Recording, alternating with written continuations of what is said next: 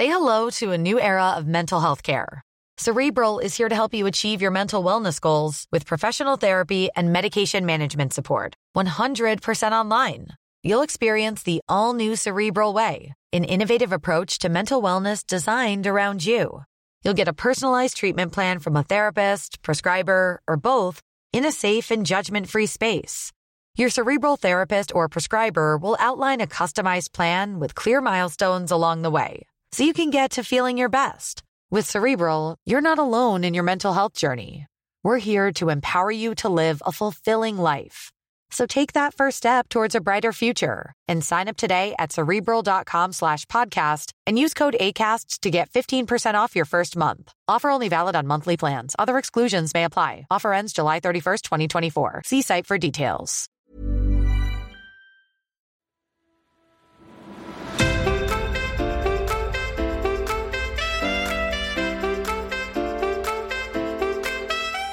Hello, bienvenue sur le podcast Intention. Je suis Isadora. Et moi, Marisa. Nous sommes jumelles et entrepreneurs dans le domaine de l'alimentation saine depuis 2015. Sur nos différentes plateformes, que ce soit Instagram, YouTube ou ici en podcast, on partage nos recettes, nos conseils et nos astuces santé et bien-être. Alors, vous l'aurez compris, ici on parlera évidemment d'alimentation et de rééquilibrage alimentaire, mais comme l'assiette ne fait pas tout et que pour nous une vie saine c'est avant tout une vie épanouie, on parlera beaucoup d'hygiène de vie et d'épanouissement personnel à travers différentes discussions sans filtre, en solo, en duo ou en compagnie d'invités passionnés et surtout très passionnants. En fait, notre intention est toute simple finalement. Vous aider à vivre la vie que vous méritez. Bonne écoute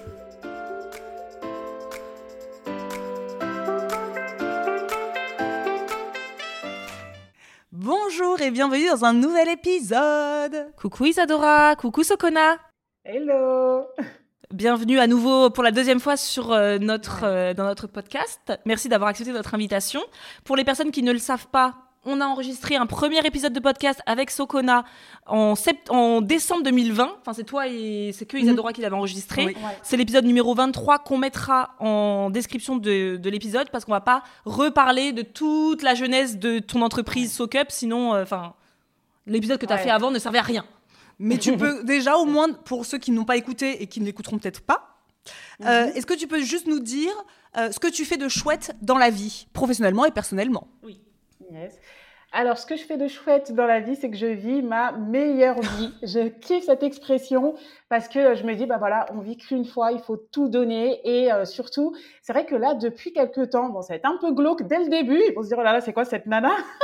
Mais euh, c'est vrai qu'en ce moment, je pense beaucoup à la mort. Je sais pas pourquoi. C'est peut-être que je vieillis et je sens que voilà, mais c'est trop bizarre. Et tous les jours. En fait, avant, j'y pensais pas tous les jours. Et là, tous les jours, il y a un moment dans la journée où je pense à ça. Et je me dis, j'ai vraiment envie que quand j'arrive à la fin de ma vie, puisque je ne sais pas quand est-ce que ça va arriver, que j'ai pas de regrets, que j'ai tout vécu à fond, que je me suis pas dit et si, et si, et si. Donc voilà, ce que je fais, euh, ce que j'aime, c'est euh, vivre ma best life. Et comment beau. tu fais pour euh, vivre ta best life? Dis-nous, parce que moi j'aimerais trop vivre ma best life aussi. Dis-nous comment tu fais pour. Alors, euh, déjà, je me mets plus de limites. C'est-à-dire que je me dis, bah, en fait, je suis capable euh, de faire énormément de choses. Et si j'ai envie de faire quelque chose, bah, je vais tout de suite trouver des solutions à comment je mets, comment je mets ça en place, comment je fais. Après, des fois, il y a des loupés. Hein. Par exemple, à un moment, je me suis dit, oui, c'est bon, je me mettre au sport. À mon âge, quand je monte un étage, je suis KO, etc. J'étais hyper motivée. Ça a tenu deux mois. J'ai arrêté. J'ai dit, allez, laisse tomber, c'est pas pour moi. Et j'arrête. Je recommence d'autres choses, etc. En fait, j'expérimente la vie euh, et je me force et je me laisse plus de limites. Et euh, aussi grâce au lâcher prise, où avant, voilà, j'aimais bien que tout soit carré, tout soit comme ci, comme ça, etc. Et maintenant, je cool, quoi, cool. Trop bien. Et au Génial, fait, ça. je voulais commencer l'épisode et j'ai oublié, mais c'est intéressant. Comme ça, on reste dans l'énergie de euh, positivité et de la fête parce que tu nous as dit qu'aujourd'hui c'était les 6 ans de ton entreprise. Oui. Donc, euh, joyeux anniversaire. anniversaire. Date. Joyeux anniversaire, So Cup Happy Ouais. birthday to you Ah, moi, tu vois, je partais directement sur euh, le happy birthday de hum, Matou Stone. hein. Ah oui, c'est Ah, vrai Moi, je, je, C'est vrai. je connais pas vos trucs. Happy, happy birthday, Ouais, que tu sois ouais. là, là. Bon, après, que tu sois en prison, à Fresnes ou je sais pas quoi. Ah oui, j'avoue. c'est un peu, bon, c'est un peu plus glauque. Oui, ok. bon, d'accord, d'accord. Mais... Merci les filles, ouais, six ans. Six ans. Incroyable. Incroyable. Est-ce que, quand tu as commencé, il y a six ans, tu te disais que ça allait durer est-ce que tu le voyais quelque chose comme euh, quelque chose de global comme ça l'est aujourd'hui, c'est-à-dire enfin global. Je, je parle à l'américaine. Oui, mondial. Global. Est-ce que tu pensais que ça ferait quelque chose de mondial comme ça, euh, un tel succès? Parce que So Cup c'est quand même, enfin à mon sens, une des marques les plus connues euh, niveau niveau culotte menstruelle. Qu'est-ce que tu pensais il y a six ans quand tu l'as ouvert? Est-ce que c'était un petit business comme ça, comme nous, on a tendance à faire, on prend, on fait, puis on se dit, ce sera un tout petit, voilà, on va pas aller, euh, Ouais. on va être, on va être timide? Ou est-ce que toi, tu voyais déjà quelque chose, euh, tu voyais loin déjà? Bah, du coup, il y a eu deux choses. La première des choses, c'est vraiment quand j'ai commencé, bah, j'étais salariée. Mhm. Je, le dernier poste que j'ai occupé, c'était un poste d'assistante sociale à l'hôpital. Et euh, franchement, j'étais épuisée par le social. Je trouvais que le système était maltraitant, autant pour les usagers que les professionnels, qu'il n'y a rien qui allait. Et en fait, avec nos moyens, on était très, très limités. Donc, j'ai cherché autre chose. Et j'avais aussi cette soif de liberté où je me suis rendu compte finalement que le salariat, c'était pas pour moi. C'est bien un temps, mais je sais que je ferais, je pouvais pas faire ça toute ma vie. Et euh, du coup, j'avais envie d'entreprendre, etc. Et au moment où j'ai eu l'idée de Soak Up, au départ, je me suis dit, bah, si ça fait des compléments de revenus, c'est super. Parce qu'assistante sociale, très honnêtement, je crois que je gagnais quoi 1500, 1600 euros par mois net. Et euh, du coup, je me disais, bah, franchement, si j'arrive juste à faire 500 euros en plus, bah, je change un petit peu mon lifestyle. Peut-être que j'aurai une voiture un peu plus belle. Je pourrais aller peut-être euh, en vacances un peu plus profiter quand j'y vais, etc. Donc au départ, je m'étais dit, 500 euros, c'est très bien. Et après, bah, petit à petit, en fait, je me suis rendu compte qu'il n'y avait pas forcément de limite. Et en moins d'un an, c'est vrai que j'ai commencé à voir le truc beaucoup plus gros euh, parce, que les clients étaient là. En fait, il y a eu des choses positives qui m'ont euh, motivé à me dire qu'en fait, bah non, on, on peut faire beaucoup plus, on peut aller beaucoup plus loin. Et ensuite, là, j'ai vraiment eu une vision beaucoup plus euh, globale, beaucoup plus grande euh, sur la marque où euh, je ne sais pas pourquoi je m'étais donné cet objectif du million. En fait, je me suis dit, il faut que je fasse un million d'euros de chiffre d'affaires. Je ne sais pas pourquoi, d'où ça m'est venu ce truc, mais ça me paraissait, euh, voilà, je me suis dit, allez, c'est le goal, c'est le goal. Et ensuite, quand j'ai commencé bah, avec mon mari qui m'a qui, qui, qui m'a permis en fait de décortiquer le truc, il m'a dit, mais en fait, un million, si on marque bien sur une année, il faut qu'on fasse 3000 euros par jour. Et si on fait 3000 euros par jour, on atteint cet objectif. Et en fait, je me suis dit, mais c'est ça? Et ça m'a paru tellement réalisable que en fait on s'est concentré sur ça. Et puis après ça a été fait euh, en 2020 euh, vraiment très rapidement avant la fin de l'année. Et du coup bah, quand je suis arrivée à ce truc là je me suis dit bah en fait le soufflet est retombé. Je me suis dit ah c'est ça. Et finalement j'ai beaucoup plus apprécié l'objectif le fait de me dire tous les matins ah non hier on a fait 2500 aujourd'hui on est obligé de faire 3500 toute cette motivation le fait de booster cet enthousiasme etc bah ça a été beaucoup plus vivant qu'une fois que c'est atteint moi, je croyais que ça allait changer ma vie. Ouais, I'm a girl boss, baby, et tout. Rien du tout. Et finalement, je me suis dit, ah bah c'est bon, c'est atteint, ok. Bah maintenant, on fait quoi? Et du coup, après, bah, ça m'a permis de, grossir les, des objectifs, etc. Mais au départ, vraiment, euh, je l'ai démarré timidement avec, euh, je me disais, des petits compléments de revenus, ce serait très bien. Et finalement, ça allait plus vite que ce que je pensais. Et puis, les résultats étaient là, les clients étaient là. Et je me suis dit, bah non, en fait, là, on va, on va faire une vraie entreprise. Euh, voilà quoi, je vais être une chef d'entreprise. Trop bien. Et c'est vrai que c'est euh, plus le challenge qui t'a qui t'a boosté. Et c'est vrai que nous, c'est Ouais. la même chose. Et c'est drôle ce que tu as dit parce que hum, nous, ça a été un pivot aussi quand on avait Snackies à l'époque. Ça a été le pivot, c'est au moment où on a décidé de se faire des objectifs. Parce que Mm. au début, nous, on faisait ça parce qu'on vivotait. C'était, on s'amusait. Franchement, nous, c'était un- Ouais. c'était plus un jeu qu'autre chose. Euh, et c'est vrai que le jour où notre père a dit parce qu'Isadora n'allait plus avoir bientôt de chômage. Notre père a dit Mm. voici combien de box mensuellement vous devez vendre par mois, enfin de box que vous devez vendre par mois pour que vous soyez rentable et que vous puissiez vous verser un salaire. Nous, on était là, c'était à l'époque c'était 500 box. 500 box, il Ça, fallait me- faire. ça me paraissait juste impossible parce qu'on on faisait quoi? Max 200 box, tu vois, 200 box. Ouais. Et ça nous paraissait impossible. Et on lui a dit directement c'est impossible, papa, mais c'est impossible. Parce que nous, on est comme ça. Nous, on est comme ça. Nous, c'est tout de suite des fétistes. Non, non, non. Et en fait, quand on a commencé, on a acheté un grand tableau blanc. On l'avait montré à l'époque Ouais. sur, euh, en vlog sur YouTube. On avait acheté un grand tableau blanc dans notre bureau. Et on avait dit combien il fallait vendre comme toi tous les jours exactement pour pouvoir atteindre 500 box à la Mm. fin du mois. Et ça a changé totalement la stratégie. Ça a ch- changé ça. totalement ta façon de communiquer. Et à la fin, bah, on en vendait 2500 euh, par mois à la fin, au moment où on a fermé Snackies. Parce que bah, finalement, c'est ça qui nous a Ouais, parce challengé. que on a, il y avait, comme tu dis, un but. Oui. Quand tu fais Oui. des, des vidéos sur YouTube, des petits posts sur Instagram, mais tu sais pas trop pourquoi tu les fais, Oui. Ouais. bon. Et quand après, tu as compris que tu le fais aussi bah, pour te payer, pour euh, ta famille, pour euh, que l'entreprise grossisse, bah, les Mm. posts, tu les fais avec l'objectif de il me faut un chiffre d'affaires et non pas Oh, comme que voilà, ça m'a plu. Voilà, ça m'a plu. Ce petit poste, il m'a plu. C'est pas le but non plus euh, de l'entrepreneuriat. Et comme ça fait, c'est qu'on voit aussi avec euh, beaucoup d'entrepreneurs en ce moment, c'est qu'on dirait qu'entreprendre c'est la mode. Si tu fais pas ça, tu as raté ta vie. Euh, si tu es salarié, tu es une victime de la société, tu es un pigeon, un rat, etc. Alors que pas du tout. Moi, je connais des salariés qui sont beaucoup plus heureux que des entrepreneurs. Et il y a vraiment ce truc de il faut entreprendre, il faut entreprendre. Donc les gens font tout et n'importe quoi. Et au final, ils n'ont aucun objectif. Ils veulent entreprendre, mais si on creuse, bah, pourquoi tu vas entreprendre? Bah, Pour l'argent. Mais l'argent, c'est pas une finalité, en fait, c'est plutôt qu'est-ce que tu veux faire avec cet argent? Et les gens, ils disent l'argent, l'argent, comme ça. Mais en fait, il n'y a pas vraiment de but. Et du coup, bah, il n'y a pas la même. Euh, tu sais pas où tu vas, en fait, tu es comme ça. Tu n'as pas de plan, tu n'as pas de GPS, tu n'as rien. Bah, du coup, à la moindre difficulté, tu vas arrêter ou autre, ou tu vas peut-être persévérer un petit peu. Mais finalement, comme il n'y a pas un vrai objectif, bah, ça fonctionne pas, quoi. Et c'est normal aussi. Et d'ailleurs, c'est quoi, toi, ton objectif euh, euh, pourquoi aujourd'hui tu es entrepreneur pourquoi tu vis ta meilleure vie en étant entrepreneur? Qu'est-ce qui fait que ça te plaît et qu'est-ce que tu vois pour la suite euh, en termes d'objectifs, que ce soit dans ta vie personnelle? Qu'est-ce que t'apporte l'entrepreneuriat dans ta vie personnelle et professionnelle? Ouais.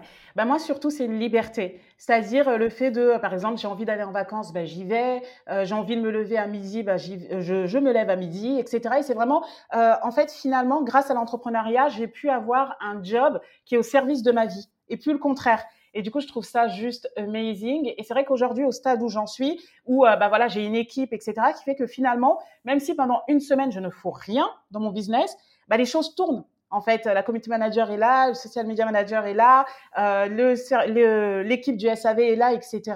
Euh, les fabricants, l'atelier, ils vont continuer à faire des culottes, même si Socona leur dit rien pendant une semaine. Et du coup, bah, c'est aussi cette, euh, cette liberté que j'ai pu atteindre grâce à ça. Les premières années, c'était impensable. Hein. J'ai travaillé beaucoup plus que quand j'étais salarié. C'était même très, très dur. Mais là, au stade où je suis arrivée, bah, c'est bon, en fait, je peux souffler, je peux respirer et j'ai cette liberté justement de pouvoir être euh, aussi à 100% pour mes enfants, euh, de pouvoir aussi bah, profiter. Euh, c'est pour ça aussi qu'on a fait le choix d'habiter à Dubaï, etc. Et, et, voilà. Et tout ça, c'est grâce à bah, ce qui a été construit en. Peut-être on en a bavé pendant trois ans. Pendant trois ans, c'était dur. On comptait pas nos heures, on faisait des nuits blanches, etc. Vraiment, le fait de mettre toutes ces structures en place, ça a pris que trois ans, quoi. Trois ans dans une vie, euh, j'étais salariée beaucoup plus longtemps que trois ans et je les ai même pas vus passer quoi ces années. Et ces trois ans de travail acharné entre guillemets, bah, nous permettent après pendant 10 ans, 15 ans euh, d'être tranquille quoi. Donc c'est c'est fou. Et mais c'est beau ce que tu dis parce que tu es allé au-delà, c'est-à-dire que tu es allé à un moment donné euh, constituer une équipe pour en arriver où tu es justement là. tu, on, prend, on fait cet épisode aussi pour nous, hein, pour, on prend des infos. On prend des infos. Quand nous, ça a grossi, on s'est arrêté. Mhm. Nous, c'est devenu, ça a pris de l'ampleur dans nos vies. On s'est dit, on s'arrête parce que nous, on était toujours que toutes les deux finalement. Alors oui, et on a eu, on a eu des freelances, etc. Mais si on n'était pas là, comme toi tu dis, si on n'était pas là pendant une semaine, mhm. Bah nous, il se passait rien. Il euh, n'y avait, pas, y avait plus rien qui rentrait, etc. Parce que nous, on vendait par notre image. Oui. Nous, on vendait par l'image d'Adora et Marisa. Snacky, ça vendait que grâce à ça. On n'avait pas d'équipe derrière qui pouvait s'occuper d'un committee management et tout. C'était moi qui m'en occupais. Et c'est vrai que Isadora et moi, on a plus cette, euh, cette personnalité un petit peu d'auto-saboteuse. Dès que ça fonctionne très bien, aujourd'hui, je m'en rends compte aujourd'hui parce que nous, à l'époque, on était tellement sûrs que Snacky, ça nous convenait pas dans nos valeurs. On s'en est tellement convaincus qu'on a arrêté. Ce qui est une partie vraie. Mais je pense qu'une partie de nous, c'est aussi le fait qu'on s'auto-sabote. Dès que ça réussit beaucoup, on a tendance à ah vouloir. Euh, parce que je pense qu'on a peur du management, on a peur de, mm. d'embaucher des gens, de se tromper euh, dans l'embauche. de Et du coup, toi, à quel moment mm. tu t'es dit, je peux embaucher et. Est-ce que c'est ta personnalité à toi d'avoir les épaules pour dire vas-y moi je suis manager je vais je vais embaucher? Ou est-ce que tu t'es fait aider d'un manager? Comment tu as fait pour euh, commencer à bah, à déléguer certaines tâches? Bah, il y a eu une bascule en fait. Euh, c'est vrai qu'au début, moi aussi, c'était vraiment du personal branding, c'est-à-dire c'était Socona. Euh, au départ, même euh, la dernière fois, j'étais redescendue dans les postes de SoCup. Je me dis, waouh, mais j'ai fait ça.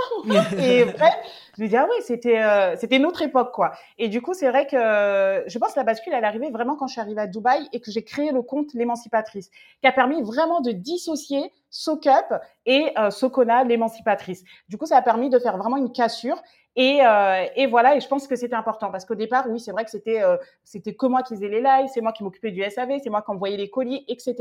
Mais au final, en fait, à un moment donné, je me suis dit, mais moi, j'ai décidé d'entreprendre pour euh, avoir une liberté, être tranquille, ne plus répondre à des à des ordres, etc.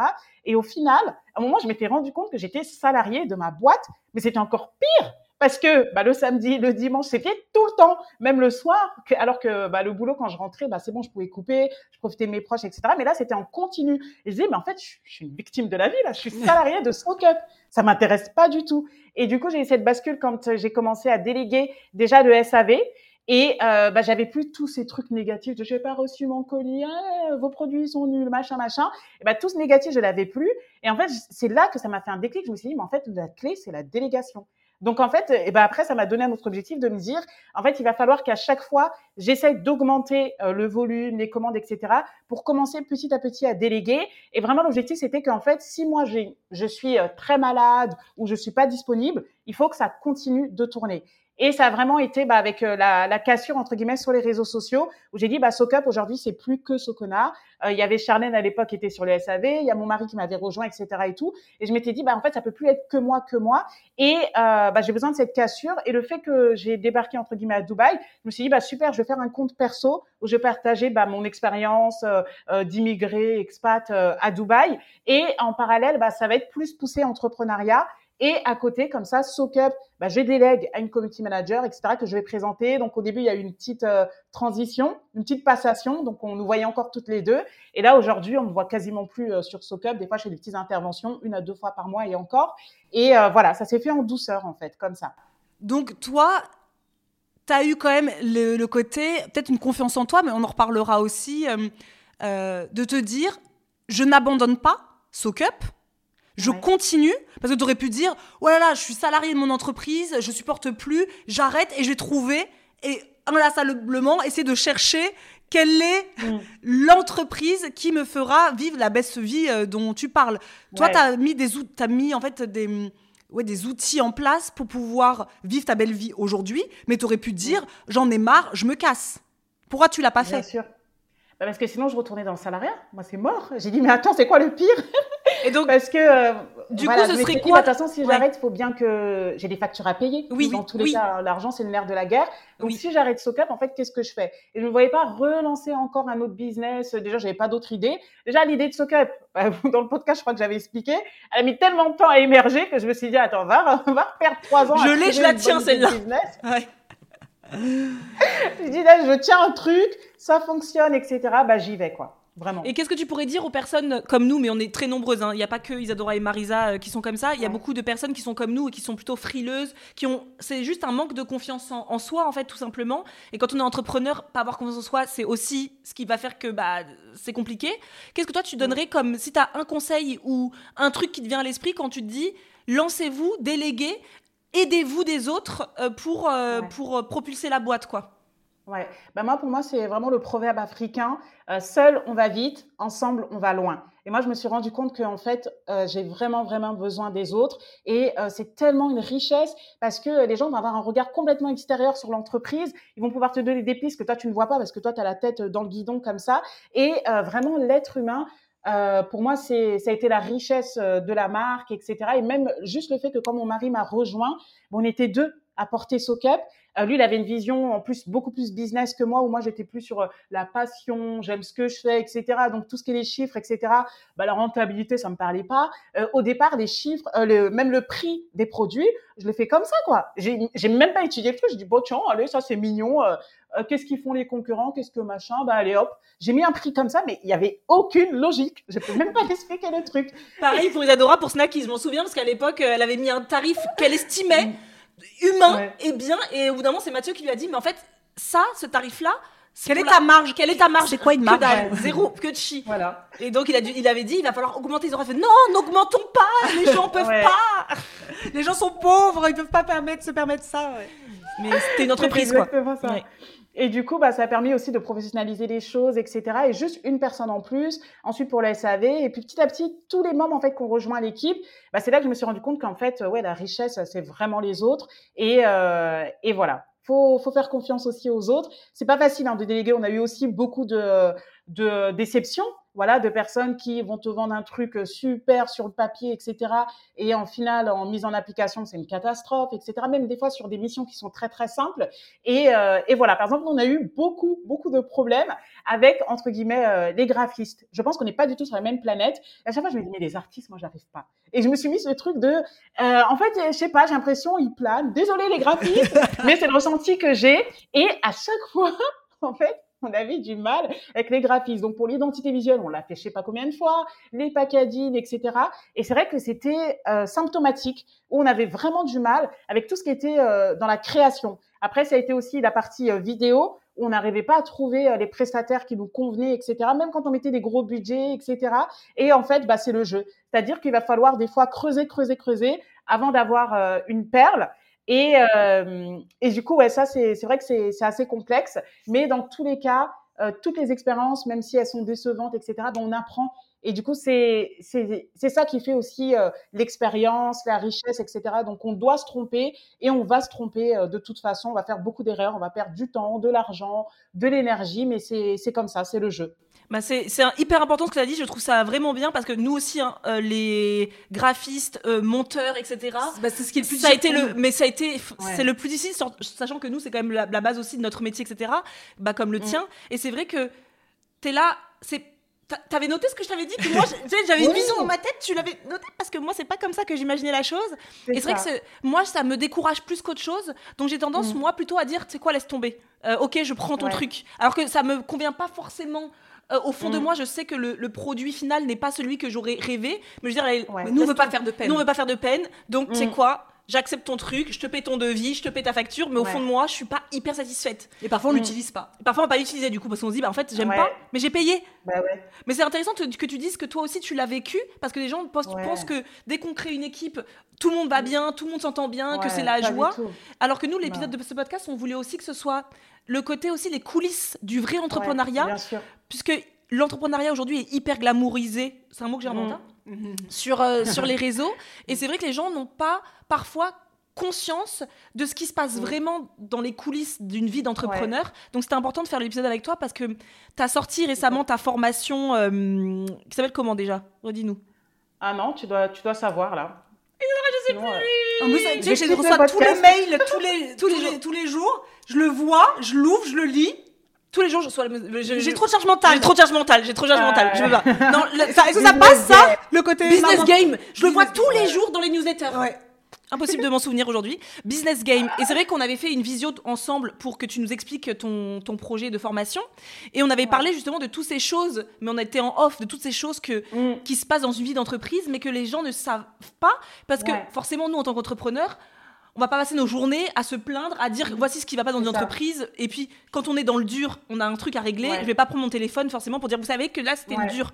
Donc c'était important. Mm. Est-ce que toi tu peux nous dire déjà la difficulté dans entrepreneurial que tu rencontres le plus souvent selon toi au quotidien, c'est quoi la, la chose la plus dure selon toi? Bah pour moi, c'est l'humain. C'est-à-dire, oui, c'est une grande richesse, c'est super, etc. Comme je dis, euh, on a besoin des autres, etc. Mais la gestion, entre guillemets, de l'humain, des émotions, etc., c'est très compliqué. C'est comme euh, bah, quand on vit en couple avec quelqu'un, finalement, on apprend à vivre avec quelqu'un d'autre que nous. Déjà, nous-mêmes, on est compliqué, mais là, on doit aussi s'adapter euh, aux fragilités de l'autre, aux traumas, etc. Et c'est hyper dur. La vie en couple, et surtout quand il y a des enfants, c'est très, très complexe. Et ben, la vie et la gestion et le management d'une entreprise, c'est pareil. Parce que c'est plein d'individus qui ont chacun leur singularité, etc. Et on doit euh, jauger avec tout ça, quoi. Entre euh, celui qui veut absolument tout le temps de la reconnaissance, euh, l'autre qui manque de, de confiance, l'autre qui, finalement, à chaque fois, son idée, elle est bien, mais il faut il y a quelqu'un d'autre derrière qui vient pour bien peaufiner ça, mais il faut pas vexer l'autre, etc. Et c'est vrai que euh, c'est très très compliqué. Et aussi la recherche de talent. C'est vrai que des fois, nous, on a vraiment besoin dans l'entreprise, des fois, d'avoir des gens qui sont meilleurs que nous et qui vont vraiment nous pousser euh, sur des, des choses et voir plus loin que nous. Et là, nous, par exemple, c'est une des limites qu'on a avec SoCup aujourd'hui. Euh, on se dit on a du mal à attirer les talents. Je ne sais pas si c'est la manière dont on recrute, euh, si euh, le, salaire ou etc n'est pas assez attractif, ou que la marque elle fait pas, elle donne pas forcément envie ou autre, ou que c'est très très compliqué. Mais on a cette difficulté à trouver vraiment des personnes très très très très très compétentes et qui vont voir plus loin que nous et qui vont être meilleures que nous, vraiment. Et là c'est vrai que c'est le souci qu'on a des fois même Là, par exemple, on a fait appel à, une grosse boîte pour euh, des vidéos, voilà, pour les ads, etc. Elles étaient bien faites, mais pour nous, c'était encore, il y avait des choses, on se dit, mais c'est pas possible. Comment, euh, par exemple, les sous-titres, ils vont te les mettre en écrit en blanc, alors que le fond, il est hyper lumineux, on n'arrive même pas à les lire. Je dis, mais c'est pas possible. Et, des, des, choses, voilà, plein de petites choses comme ça, etc., où on se dit, ah ouais, en fait, euh, c'est même pas le prix qui fait, euh, parce que des fois on se dit, bah, on va payer très cher une grosse boîte, etc. Est-ce que ça va être bon? Bah finalement, bah non, on revient aux choses où, bah en fait, c'est des humains, quoi. Et, euh, et voilà. Donc pour moi, c'est vraiment euh, la gestion de manière globale et la recherche de talent au niveau humain. Et c'est toi qui gères les humains justement? Ou est-ce que tu as pris quelqu'un, un RH, ou c'est toi qui gères, c'est toi la RH finalement? Ouais, non, pour l'instant, c'est mon mari et moi où on va, euh, on va plutôt manager euh, les équipes, etc. Et c'est vrai qu'on aimerait bien, à moyen long terme, avoir euh, bah, un directeur opérationnel qui, en fait, chapeauterait un peu bah, ce que nous, on fait pour nous pouvoir aller bah, sur d'autres projets et laisser un peu la machine tourner. Quoi.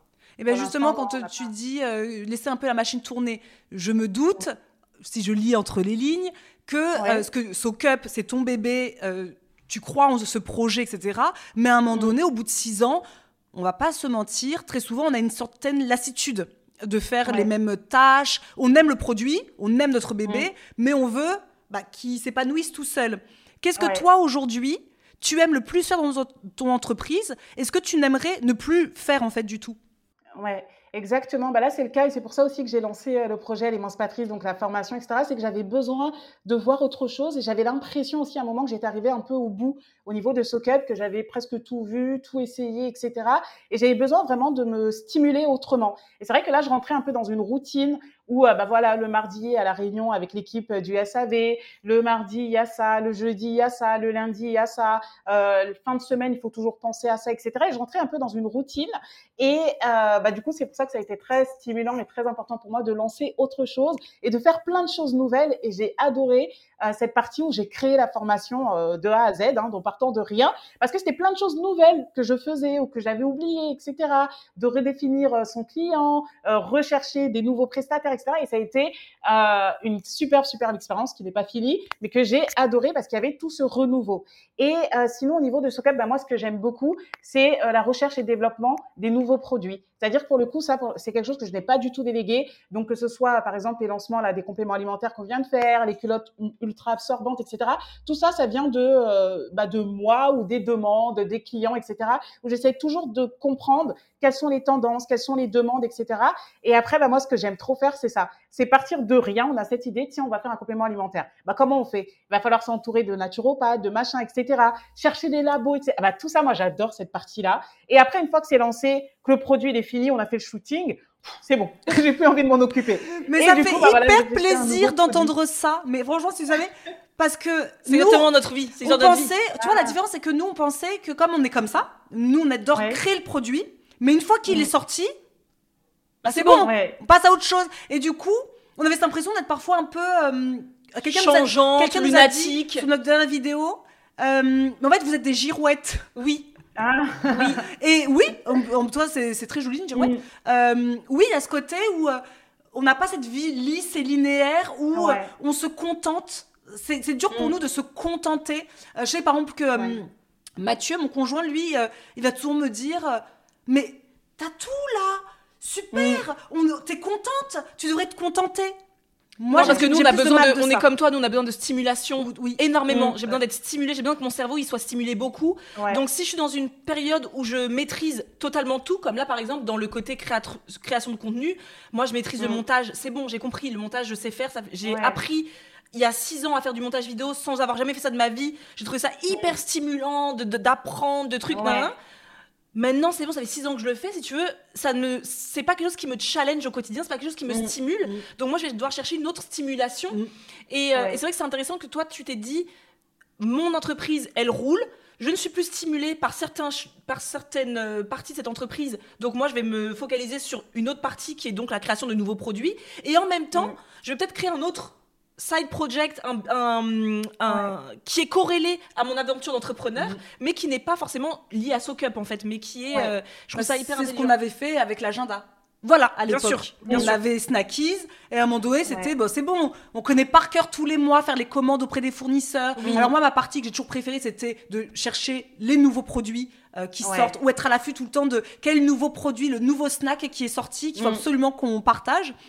Mais au bout d'un moment, c'est toujours la même routine et c'est là qu'on a créé en effet euh, l'agenda qui nous a sorti de ce. Euh, mais toi, Qu'est-ce que tu penses que tu as comme compétence aujourd'hui? Une compétence un peu unique Non, mais attends, parce que t'as pas fini. Elle, a pas dit la chose qu'elle aimait pas du tout faire dans sa ah boîte. Bah oui, ah oui moi, j'avais perdu le fil. Ah oui, non, non, euh, moi non.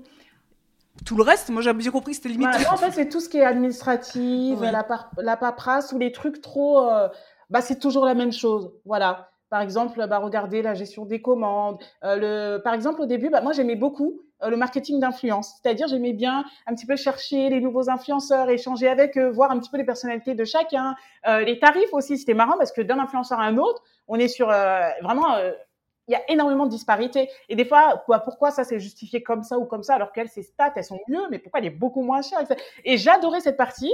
Et au bout d'un an ou deux ans, j'ai l'impression que j'ai fait le tour, voilà, sur l'influence. Bah, du coup, j'ai délégué à une, euh, une personne, bah, voilà, chez Socap qui était que sur le SAV. Je dit, est-ce que ça t'intéressera? Elle m'a dit, ah ouais, super et tout. Et maintenant, bah, elle a 100% sur les collabs. Et du coup, bah, moi, je suis juste là en train de, des fois, valider les choses. Je suis encore un peu dans les groupes pour regarder. Mais c'est bon, ça m'a, euh, voilà. En fait, je crois que c'est des choses quand elles sont trop, euh, toujours la même chose et qu'il n'y a pas de renouveau, bah ça, au bout d'un moment, ça me, ça me lasse, en fait. Je comprends. Voilà. Mm, mm, mm. je comprends tout à fait. Et quelle compétence tu penses que tu as, une compétence un peu unique, qui fait qu'aujourd'hui, tu en es là où tu es? C'est la phrase complètement bancale je crois. Non, non ah bon, j'ai compris. C'est pas, pas, moi j'ai compris, mais c'était bien. Quelle compétence, qualité tu penses avoir qui t'ont permis d'en être là où tu es aujourd'hui? C'est mieux. ouais. Là, comme ça, je ne sais pas, je crois que j'ai besoin de, de, temps pour répondre à eh cette bah, question, je ne sais pas. Mais là, comme ça, je dirais, euh, ce qui a fait que j'en suis là, en toute modestie, c'est moi, c'est ma personnalité. Euh, mon, euh, c'est vrai, hein, je dis ça vraiment, c'est le fait que, en fait, la personnalité que j'ai, qui, qui est d'être fonceuse, d'avoir confiance, etc. Et tout ça, je l'ai eu grâce à ces six ans d'entrepreneuriat où, en fait, j'ai l'impression vraiment, là, est-ce qu'on peut me faire pire que ce que j'ai vécu?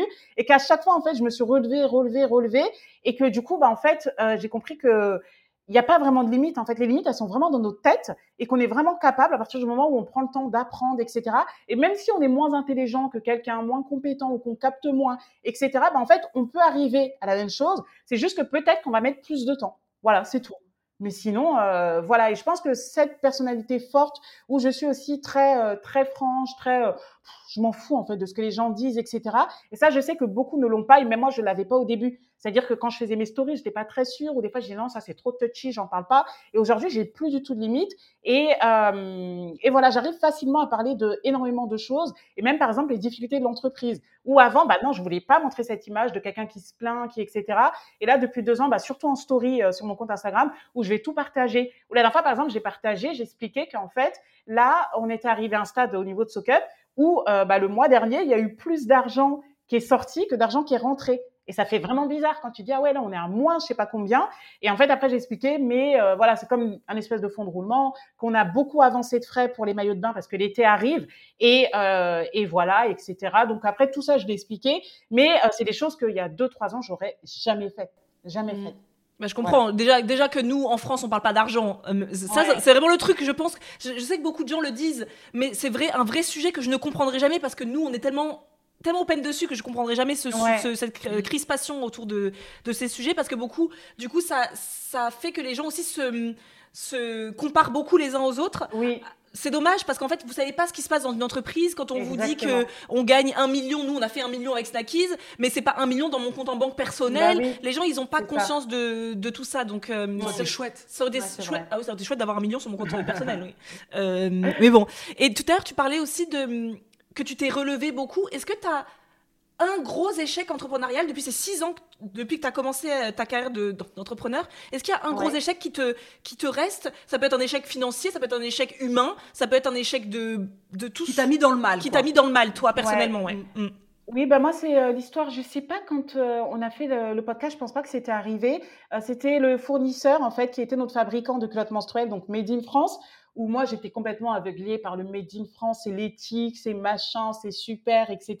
Et en fait, du coup, bah, ce fournisseur a décidé de nous faire concurrence et même d'appeler certains de nos clients pour leur proposer bah, leurs produits qui étaient moins chers, etc. Et ça, franchement, je me dit, mais c'est pas possible. Comment on peut. En fait, ça m'a trop, trop marqué. Et euh, finalement, ça a été une leçon, mais incroyable, parce que bah, j'ai compris que oui, en fait, finalement, c'était quand même un monde de requins. On est dans le monde de l'entreprise. Bah, il y a l'argent en question et certains, bah, avec l'argent, euh, voilà, hein, ça, ça leur fait perdre beaucoup de choses, de valeurs, etc. Et du coup, ça, ça m'a mis vraiment une claque où j'ai compris que bah, je devais quand même me méfier des gens, qu'on n'était pas au pays des bisounours, que certaines personnes bah, vont s'approcher de l'entreprise et vont pas lui vouloir du bien, etc. Et ça m'a vraiment euh, très, très impacté. Et surtout, en fait, la manière dont on s'est relevé de ça, où finalement, bah, en fait, on a lancé notre propre atelier et du coup, ce qui fait qu'aujourd'hui, ben, on maîtrise la chaîne de production de A à Z. Donc, on n'a plus besoin, on n'est plus dépendant de quelqu'un. Et euh, pareil, il y avait ce chiffre, justement, que moi j'ai retenu. Pour moi, c'est vraiment le pire chiffre dans les affaires. C'est le chiffre 1. Voilà, que ton business dépend que d'un réseau social, euh, que dépend que d'une personne, que dépend que d'un client, d'un fournisseur. Et là, c'est ce qu'on avait vécu puisque pour les culottes, on avait à la base que ce fournisseur-là. Donc on se dit, bah non, on peut plus travailler avec lui. Bah en fait, on n'a plus de fournisseur, bah, on n'a plus de marque. En fait, c'est fini. Donc c'est vrai que ça a été très euh, très très dur et euh, mais en même temps c'est la meilleure leçon que j'ai eue et du coup je suis très contente d'avoir eu cette expérience parce que ça m'a ouvert les yeux sur énormément de choses et euh, ça nous a permis euh, de rendre la marque encore plus forte et vraiment de ouais ce truc là il m'a marqué choqué en même temps je suis très très contente de l'avoir vécu. Et du coup, là, le fournisseur qui aujourd'hui a lancé sa marque aussi de culottes, il est, il, est connu? Tu, tu, tu, tu vois la marque au quotidien? Non, parce que je pense qu'en termes de culottes menstruelles, ou sinon peut-être au niveau des B2B, mais je pense pas qu'il a cartonné ou révolutionné son, son truc. Après, il avait d'autres marques de culottes menstruelles pour qui il produisait, on n'était pas en exclusivité, et euh, il avait aussi d'autres produits. Donc c'était un fournisseur, un fabricant, donc ils ont leur atelier, etc. Et donc euh, ils font plein plein de choses. Donc je pense que c'est pas ça qui a révolutionné ou qui va révolutionner leur business, bien entendu. Mais euh, voilà, sur le coup, c'était assez violent. Quoi. Et toi, c'est quoi le truc le plus bullshit que tu entends sur les réseaux, dans, ton, dans votre milieu, euh, sur l'entrepreneuriat, oui, euh, des, des, concepts un peu bullshit dont tu... Parce que je sais que la formation que tu as créée, elle fait aussi... C'est aussi un... Elle répond aussi à ces trucs qu'on entend tout le temps sur les réseaux sociaux et dont on ne peut plus.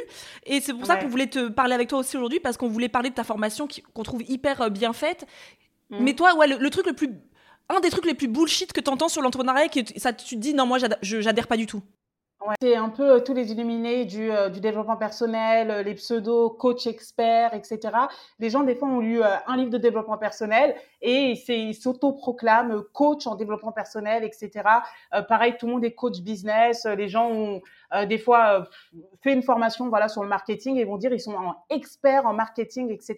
Et c'est vrai que moi, j'ai beaucoup de mal avec ça parce que je me dis, en fait, il y en a certains, ils sont très éloquents, où ils savent faire les bonnes accroches, bien attirer sur les réseaux sociaux, mais finalement, le contenu qu'ils ont ou vraiment ce qu'ils ont à partager, c'est complètement plat. Et euh, les gens se font avoir en fait parce que bah voilà, la personne elle présente bien, elle parle bien, elle explique bien le concept, mais euh, ça fait pas d'elle un expert ou une experte sur le sujet quoi. Et euh, c'est vrai que là où moi je me dis où les gens aussi des fois bah, il faut les responsabiliser, responsabiliser pardon, ils sont pas logiques, c'est que dans la vraie vie, en dehors des réseaux sociaux, si quelqu'un te dit bah bonjour, oui, j'ai vu deux tutos deux tutos pour déboucher je sais pas moi un, un toilette, tu vas pas dire que tu es plombier parce que tu as vu deux tutos sur YouTube ou parce que tu as lu un livre, euh, La plomberie pour les nuls. Et du coup, c'est ça que j'arrive pas à comprendre pourquoi au niveau des experts, des coachs, des machins, bah, les gens croient tout ce que la personne dit ou tout ce que la personne montre, alors qu'on sait que les réseaux sociaux, c'est très illusoire, on montre ce qu'on veut et on peut s'inventer n'importe quelle vie. Et c'est vrai que j'ai beaucoup de mal avec ce truc et, euh, et les limites, en fait, aussi du développement personnel. Ou des fois, on va énormément faire culpabiliser les gens. Oui, si t'es pauvre, c'est ta faute. Si tu réussis pas, c'est toi. Euh, tu as des croyances limitantes. Mais toi, juste le fait que tu dis ça, c'est que toi-même, tu as une croyance limitante. En fait, des croyances, on peut pas. En fait, chacun croit ce qu'il veut, etc. Et je trouve aussi que des fois, euh, le, les réseaux sociaux et les gens sont très, très culpabilisants. Et, euh, et laisser les gens mais faire ce qu'ils veulent, quoi. Merde. Et du coup, c'est vrai que ça, ça me, ça m'agace vraiment sur les réseaux sociaux. Et euh, où je me dis vraiment où les gens des fois ont pas de logique, voilà pour finir mon propos, c'est que euh, en fait certaines personnes vont dire oui je suis expert, j'ai fait ci, j'ai fait ça, etc. Bien t'en face. Mais du coup le truc c'est que soit pour moi tu as la théorie, c'est-à-dire bah voilà bah c'est vrai que tu as fait des études, par exemple bah voilà si tu es psychologue, etc. Bah voilà tu as fait un bac plus 5, etc. Ou même quelque chose de court, un cursus court, mais tu as fait des études, tu as au moins la théorie sur euh, les choses que tu veux euh, partager, développer. Ou autrement, tu as la pratique. C'est-à-dire, OK, peut-être que tu n'as pas fait d'études, tu es autodidacte, etc. Mais tu as du concret à montrer. Tu as de l'expérience pendant 5 ans, 10 ans, etc.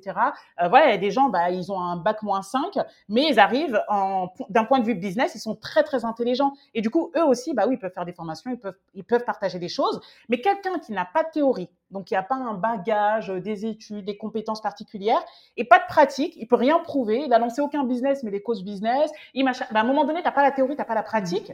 Mais ils ont le mindset. Ils ont le mindset. C'est ce que tu n'as pas visiblement. Parce que tu pourrais tout faire toi aussi. Tu pourrais être plombier si tu voulais. Et c'est dingue. Et ça, je trouve ça très dingue. Donc dans le meilleur des cas, la personne qui a la théorie et la pratique, c'est juste génial.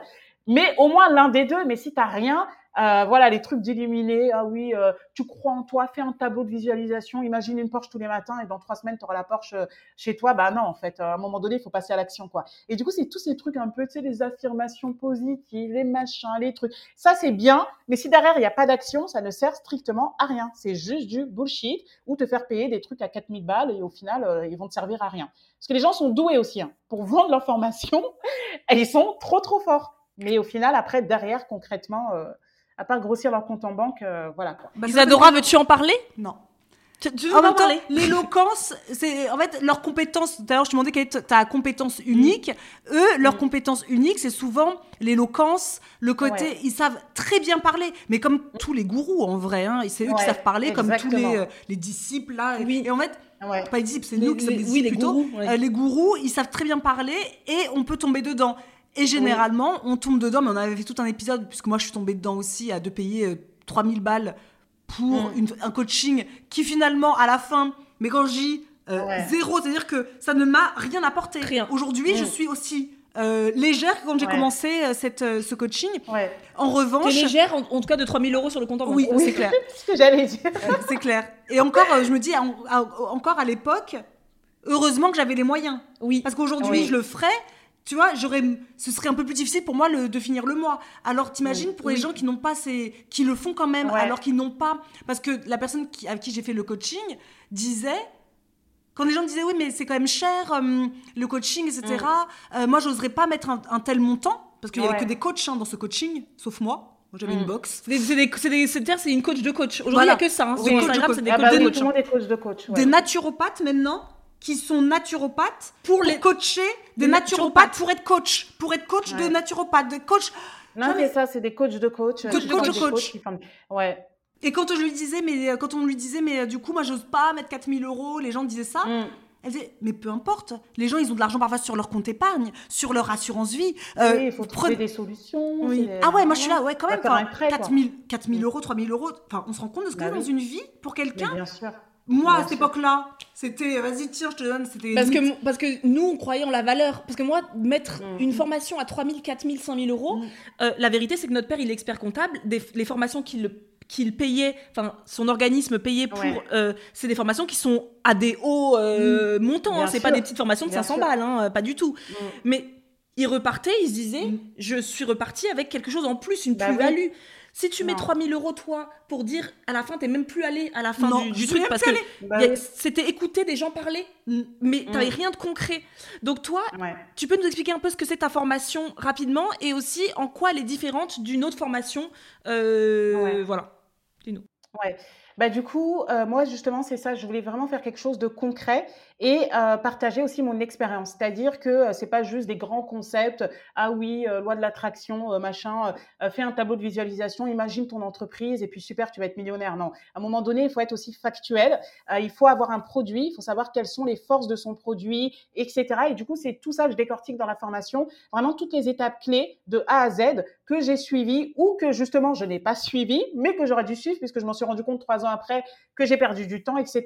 Et l'objectif, c'est vraiment de faire gagner du temps aux entrepreneurs pour qu'ils aient une feuille de route. Et c'est vrai que moi, par exemple, s'il y avait eu cette formation à l'époque quand j'ai démarré, bah, je sais même pas si je l'aurais prise puisque j'étais peut-être pas au même niveau que je suis euh, aujourd'hui, mais en tout cas, je trouve que c'est bien d'avoir cette possibilité pour les gens euh, d'avoir vraiment quelque chose de A à Z. Et là, on est vraiment sur du anti-bullshit, quoi. On est sur du concret, concret, concret. Euh, il y a les tutos pour expliquer, etc. Et c'est que des choses vraiment factuelles. C'est-à-dire quand tu lances ta marque, bah, c'est mieux de protéger le nom de ta marque. Bah, comment on fait? Eh ben tiens, je te montre. On va sur l'INPI, on fait un tuto, etc.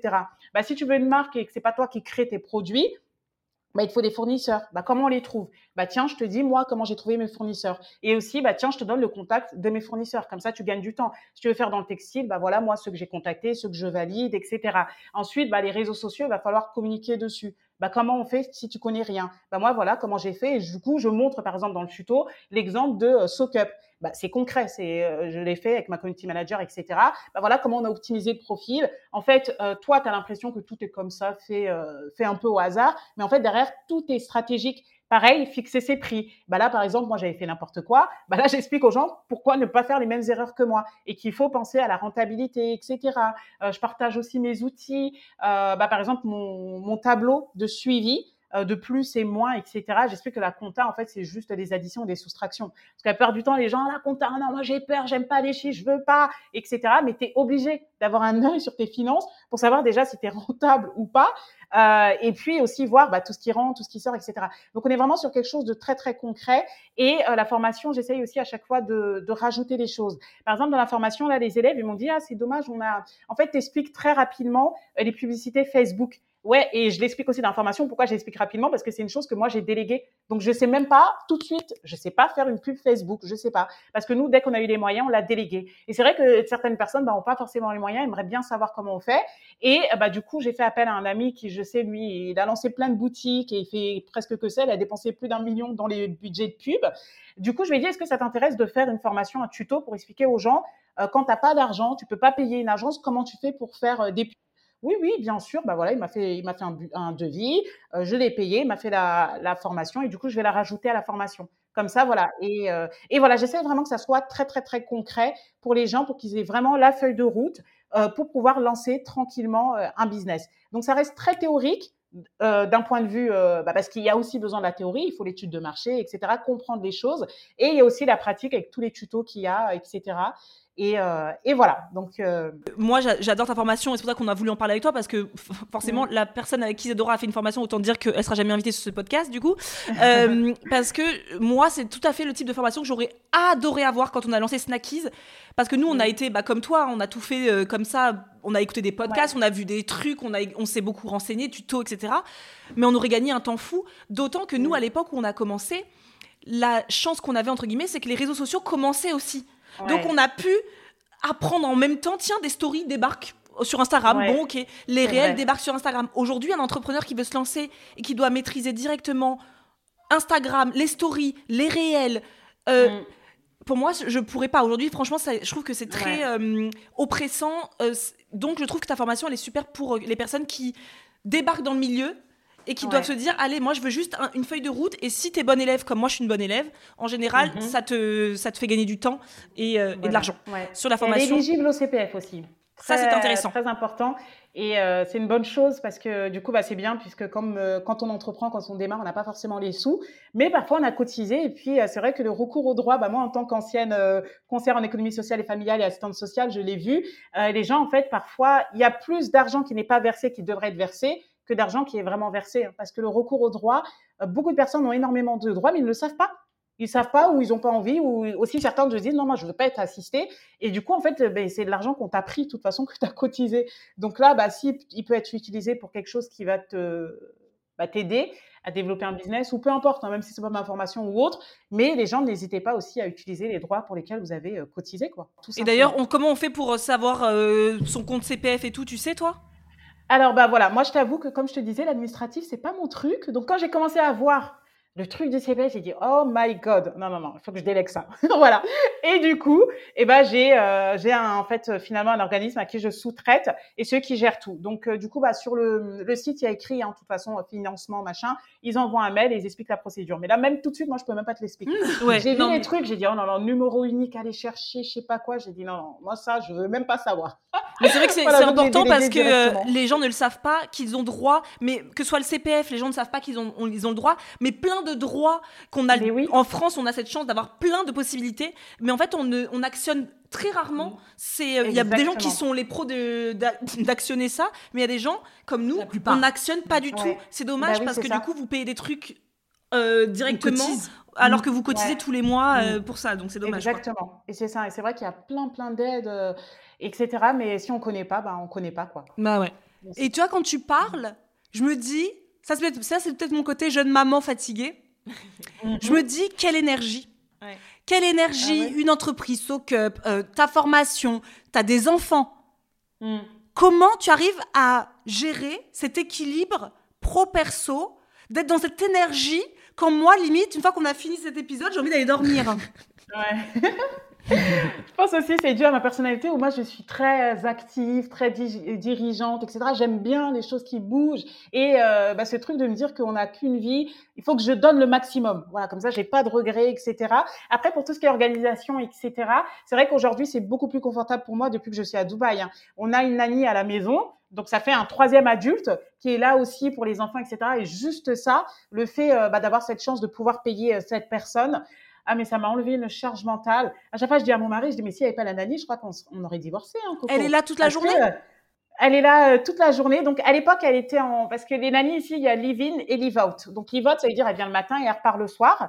Et euh, à l'époque, nous, elle était en live-out parce que moi, avec mes habitudes de française, non, mais quelqu'un chez moi. Non, non, non, non, c'est pas possible. T'es plus chez toi. Moi, des fois, j'aime bien me balader en petite tenue et tout. Et je me disais, oh là là, je me sentirais plus chez moi s'il y a quelqu'un, en fait. Et du coup, bah, au début, elle était en live-out. Ensuite, il y a eu le confinement et euh, bah, il a commencé à avoir les confinements, etc. Donc, bah là, c'était compliqué parce que nous, on se disait, bah, si t'es chez toi tranquille, peinard, on peut pas te payer alors qu'on a les enfants, on pourra pas travailler, etc. Du coup, on a proposé, est-ce que tu vas être confiné bah, avec nous à la maison? Ah oui, oui, oui, bah, de toute façon, je sais pas vous demander, mais je voulais. Et le confort de l'avoir avec nous, mais en fait, c'était incroyable. Je me dis, mais c'est trop bien, en fait, Olivine. Et euh, du coup, bah, après, on est en appartement, donc pour l'instant, on est resté en livote. Après, on a déménagé en maison. Et là, elle a vraiment son espace, donc elle a euh, ses toilettes, sa salle de bain, euh, sa chambre. Et en plus, qui est un peu euh, c'est quand même dans la maison, mais c'est derrière la porte de la cuisine. Donc en fait, quand elle, elle a fini sa journée, elle est tranquille, euh, etc. Et elle a moins de frais du coup. Euh, donc tout le monde était gagnant. Et là, du coup, elle est en living. Donc elle commence euh, à 7 heures, bah, prépare les enfants pour l'école. Voilà, nous on a le bisou du au revoir. Elle les prépare, ils vont à l'école. Ensuite, pendant qu'ils sont à l'école, bah, fait un peu le ménage, etc. Donc même le ménage, je le fais plus. Depuis que je suis ici, je n'ai pas repassé en vêtements. Juste pour vous dire à quel point c'est extraordinaire. Et du coup, bah, quand les enfants reviennent, elle s'en occupe, le goûter, et nous, on reprend le relais après euh, pour le coucher, etc. Euh, voilà. Mais merci de le dire, parce que, mm. euh, alors, c'est peut-être un biais aussi, fait, nous, on regarde beaucoup les, les, entrepreneurs américains, et parfois on se dit, mais comment elles arrivent à tout faire quand toi, mm. tu es une maman qui bah, qui récure les toilettes en même temps, qui doit aller chercher les enfants, qui doit faire à manger, qui doit truc et gérer ton si entreprise. J'aurais pas du tout les mêmes possibilités. Et c'est vrai que cette aide là, euh, d'avoir un adulte supplémentaire. Je crois que je vous entends plus. Ah bon? Nous, ah, on t'entend. Ah, ok, super. vous parlez plus, vous êtes juste ça. Oh, c'est comme ça. On voit tes paroles. Donne-nous tous. Je prends une nanny. Ça me coûtait hors de En France, bah, laisse tomber, laisse tomber, laisse tomber. confort, vraiment. Et vraiment, si euh, j'étais en France et que, bah, à l'époque, en fait, finalement, bah, c'est pareil, il y a des aides, hein, pour les aides ménagères, etc., mais on n'est pas au courant. Par exemple, à partir de deux enfants, tu peux avoir, euh, en fonction de ton quotient de quatre, etc., et tout. Et il y a plein de mamans si elles étaient au courant de ça, franchement, euh, ça leur faciliterait la vie. Et au final, même si tu payes quelqu'un bah, 10 euros, 15 euros l'heure, même euh, voilà sur le bon coin, tu peux trouver une femme de ménage qui vient 15 euros l'heure, etc. Mais cette, ce temps, cette qualité que tu vas gagner, ça les vaut. Et peut-être que c'est mieux que, euh, euh je sais pas, par exemple, trois abonnements à Amazon Prime, à, Netflix et euh, à je sais pas quoi, Hulu ou je sais pas quoi. Bah peut-être que tu prends juste Netflix et ce montant, bah tu le mets dans la femme de ménage. Et ben tout de suite, ah c'est bon, j'ai plus, bah, ces trois heures que je faisais pour ça, bah, je peux les passer pour mon business ou passer du temps de qualité avec mes enfants, etc.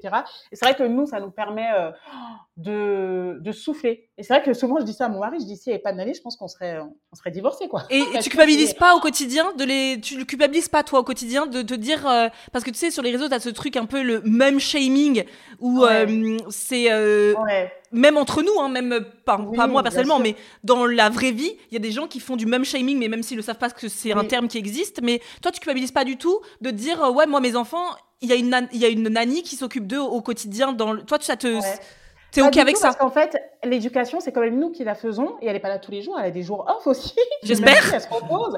Euh, donc, euh, bah, il y a des jours où on, on, les a du matin au soir, même quand elle est en congé, etc. Et moi, au contraire, je trouve que euh, je me sens beaucoup mieux, beaucoup plus sereine avec mes enfants parce que j'ai plus cette charge de le ménage, etc. Ah, il faut faire ci, il faut faire ça, vite, vite, vite. Bah là, même le moment où on les récupère, c'est fluide, c'est cool. Voilà, on fait le dîner, parfois le bain, etc. Et tout, et c'est tranquille parce qu'il n'y a pas tous ces trucs un peu négatifs Euh, voilà, le ménage, euh, dire que c'est une passion, euh, moi j'y crois pas trop quoi. Les gens qui, disent ça. Et voilà, et c'est vrai que moi je suis d'accord avec ce même shaming, etc. D'ailleurs, hier, pas plus tard qu'hier ou avant-hier, j'ai fait un carrousel sur le fait que c'est bon, le mot même preneur, je peux plus. En fait, on dit pas date preneur. Et ce mot, il m'agace, mais comme pas possible. Bah, tu es entrepreneur, bah, tu as juste valeur et tu pas besoin de préciser que tu es aussi maman. Parce que bah, toutes les femmes qui sont salariées, qui sont employées, qui sont aussi mamans, bah, elles disent pas qu'elles sont même, euh, c'est pas le mot qu'on pourrait inventer. Et pourtant, c'est pareil. Elles travaillent, elles aussi. Et en même temps, elles sont entrepreneuses. Donc, on doit être reconnu aussi, pas que pour le rôle de mère. Et, euh, et ça fait un peu le truc, ouais, je suis une warrior, moi, je suis maman et en plus entrepreneur. Ouais, super. Mais, euh, voilà quoi. Bah, moi, je, suis totalement, je suis totalement d'accord avec toi parce que même preneur, c'est quelque chose que nous, on n'a jamais voulu activer mm. euh, sur les réseaux, mettre dans nos vlogs, même preneur, etc. Parce que, mm. bah, euh, c'est oui, comme tu dis, on dit pas date preneur. Hein, euh, pourquoi nous, on devrait le dire Mais la vérité, c'est qu'aussi, être maman et entrepreneur, souvent, la, charge mentale du quotidien et de la, gestion d'une vie familiale, c'est souvent sur les épaules de la maman et que le père il a moins. Et donc c'est vrai que, par exemple, moi, si je prends mon, cas aujourd'hui, euh, Samuel, qui est le père de ma fille, il est entrepreneur. Moi, je suis mm. entrepreneur, mais lui, il a sa fille une fois tous les 15 jours, une fois tous les 15 jours. Moi, je l'ai toute la semaine. J'ai que un week-end tous les 15 jours euh, seul. Donc, du coup, moi, la charge professionnelle et la charge de ma vie personnelle, elle est beaucoup plus amplifiée que la sienne. C'est-à-dire que lui, il a la possibilité quelque part de, pouvoir euh, travailler sur son entreprise au quotidien, quand nous, euh, bah, à 17h, faut aller chercher notre fille. Après, le lendemain matin, faut l'amener à l'école, faut lui laver les mm. dents. Et en fait, parfois, ça fait un peu vriller le cerveau. Mais c'est vrai que moi, ce que mm. j'entends dans ton histoire, c'est que mm. aussi, moi, j'ai ce truc de pas demander de l'aide. J'ai moins cette j'ai moins ce truc à demander de l'aide alors que je trouve que c'est un défaut des femmes aujourd'hui, c'est que on veut dans, ce cas, il faut faire un choix. Soit tu restes avec tes enfants et tu dis, OK, moi, je suis mère au mm. foyer et je l'ai décidé, c'est OK avec moi, je kiffe ma vie. Soit je veux créer mon entreprise, je veux une où je veux être salarié, euh, à faire des horaires pas possibles. Et dans ce cas, on peut pas être partout sur il faut être aligné avec son choix. Donc c'est soit je fais ça, soit je fais ça. Et c'est vrai que moi j'ai tendance à ne pas vouloir demander d'aide. Et au bout d'un moment, tu es là, mon cerveau, j'en peux plus. Et t'arrives bah au moment où tu dis, j'en peux plus. Ça, c'est dommage. Et donc, tu fermes des entreprises. Après, quoi. Et c'est exactement ça. Et c'est pour ça que quand on dit, ah, mais toi, t'as pas honte de dire que t'as une nanny ou machin ou truc, bah non, parce que moi, je sais que l'éducation des enfants, c'est moi qui leur transmets les valeurs, etc. Et je passe du temps avec eux et que on verra à l'avenir ce qu'ils diront, s'ils me reprocheront euh, des fois d'avoir travaillé ou autre. Mais, euh, mais pour moi, voilà, on peut pas être maman au foyer, en même temps entrepreneuse ou salariée, ce n'est pas possible. Le, calcul, il est, il est pas bon. C'est ça que quand on va travailler, bah, les gens font garder leurs enfants. Et euh, bah, si c'est comme ça quand on est salarié, bah, quand on est entrepreneur, c'est exactement la même chose. Et moi, j'y crois pas. Hein, ces mamans, euh, je pense que c'est possible peut-être plus dans le service aussi que dans le produit. Parce que par exemple, dans la formation, c'est vrai que là, j'ai compris que c'était euh, très magique. Hein. Je comprends pourquoi tout le monde vend des formations de tout et n'importe quoi. C'est qu'au final, tu travailles dur le temps de faire ta formation. Et encore, parce qu'il y en a, il faut des formations en deux semaines, des formations un peu bullshit, voilà, comme on dit.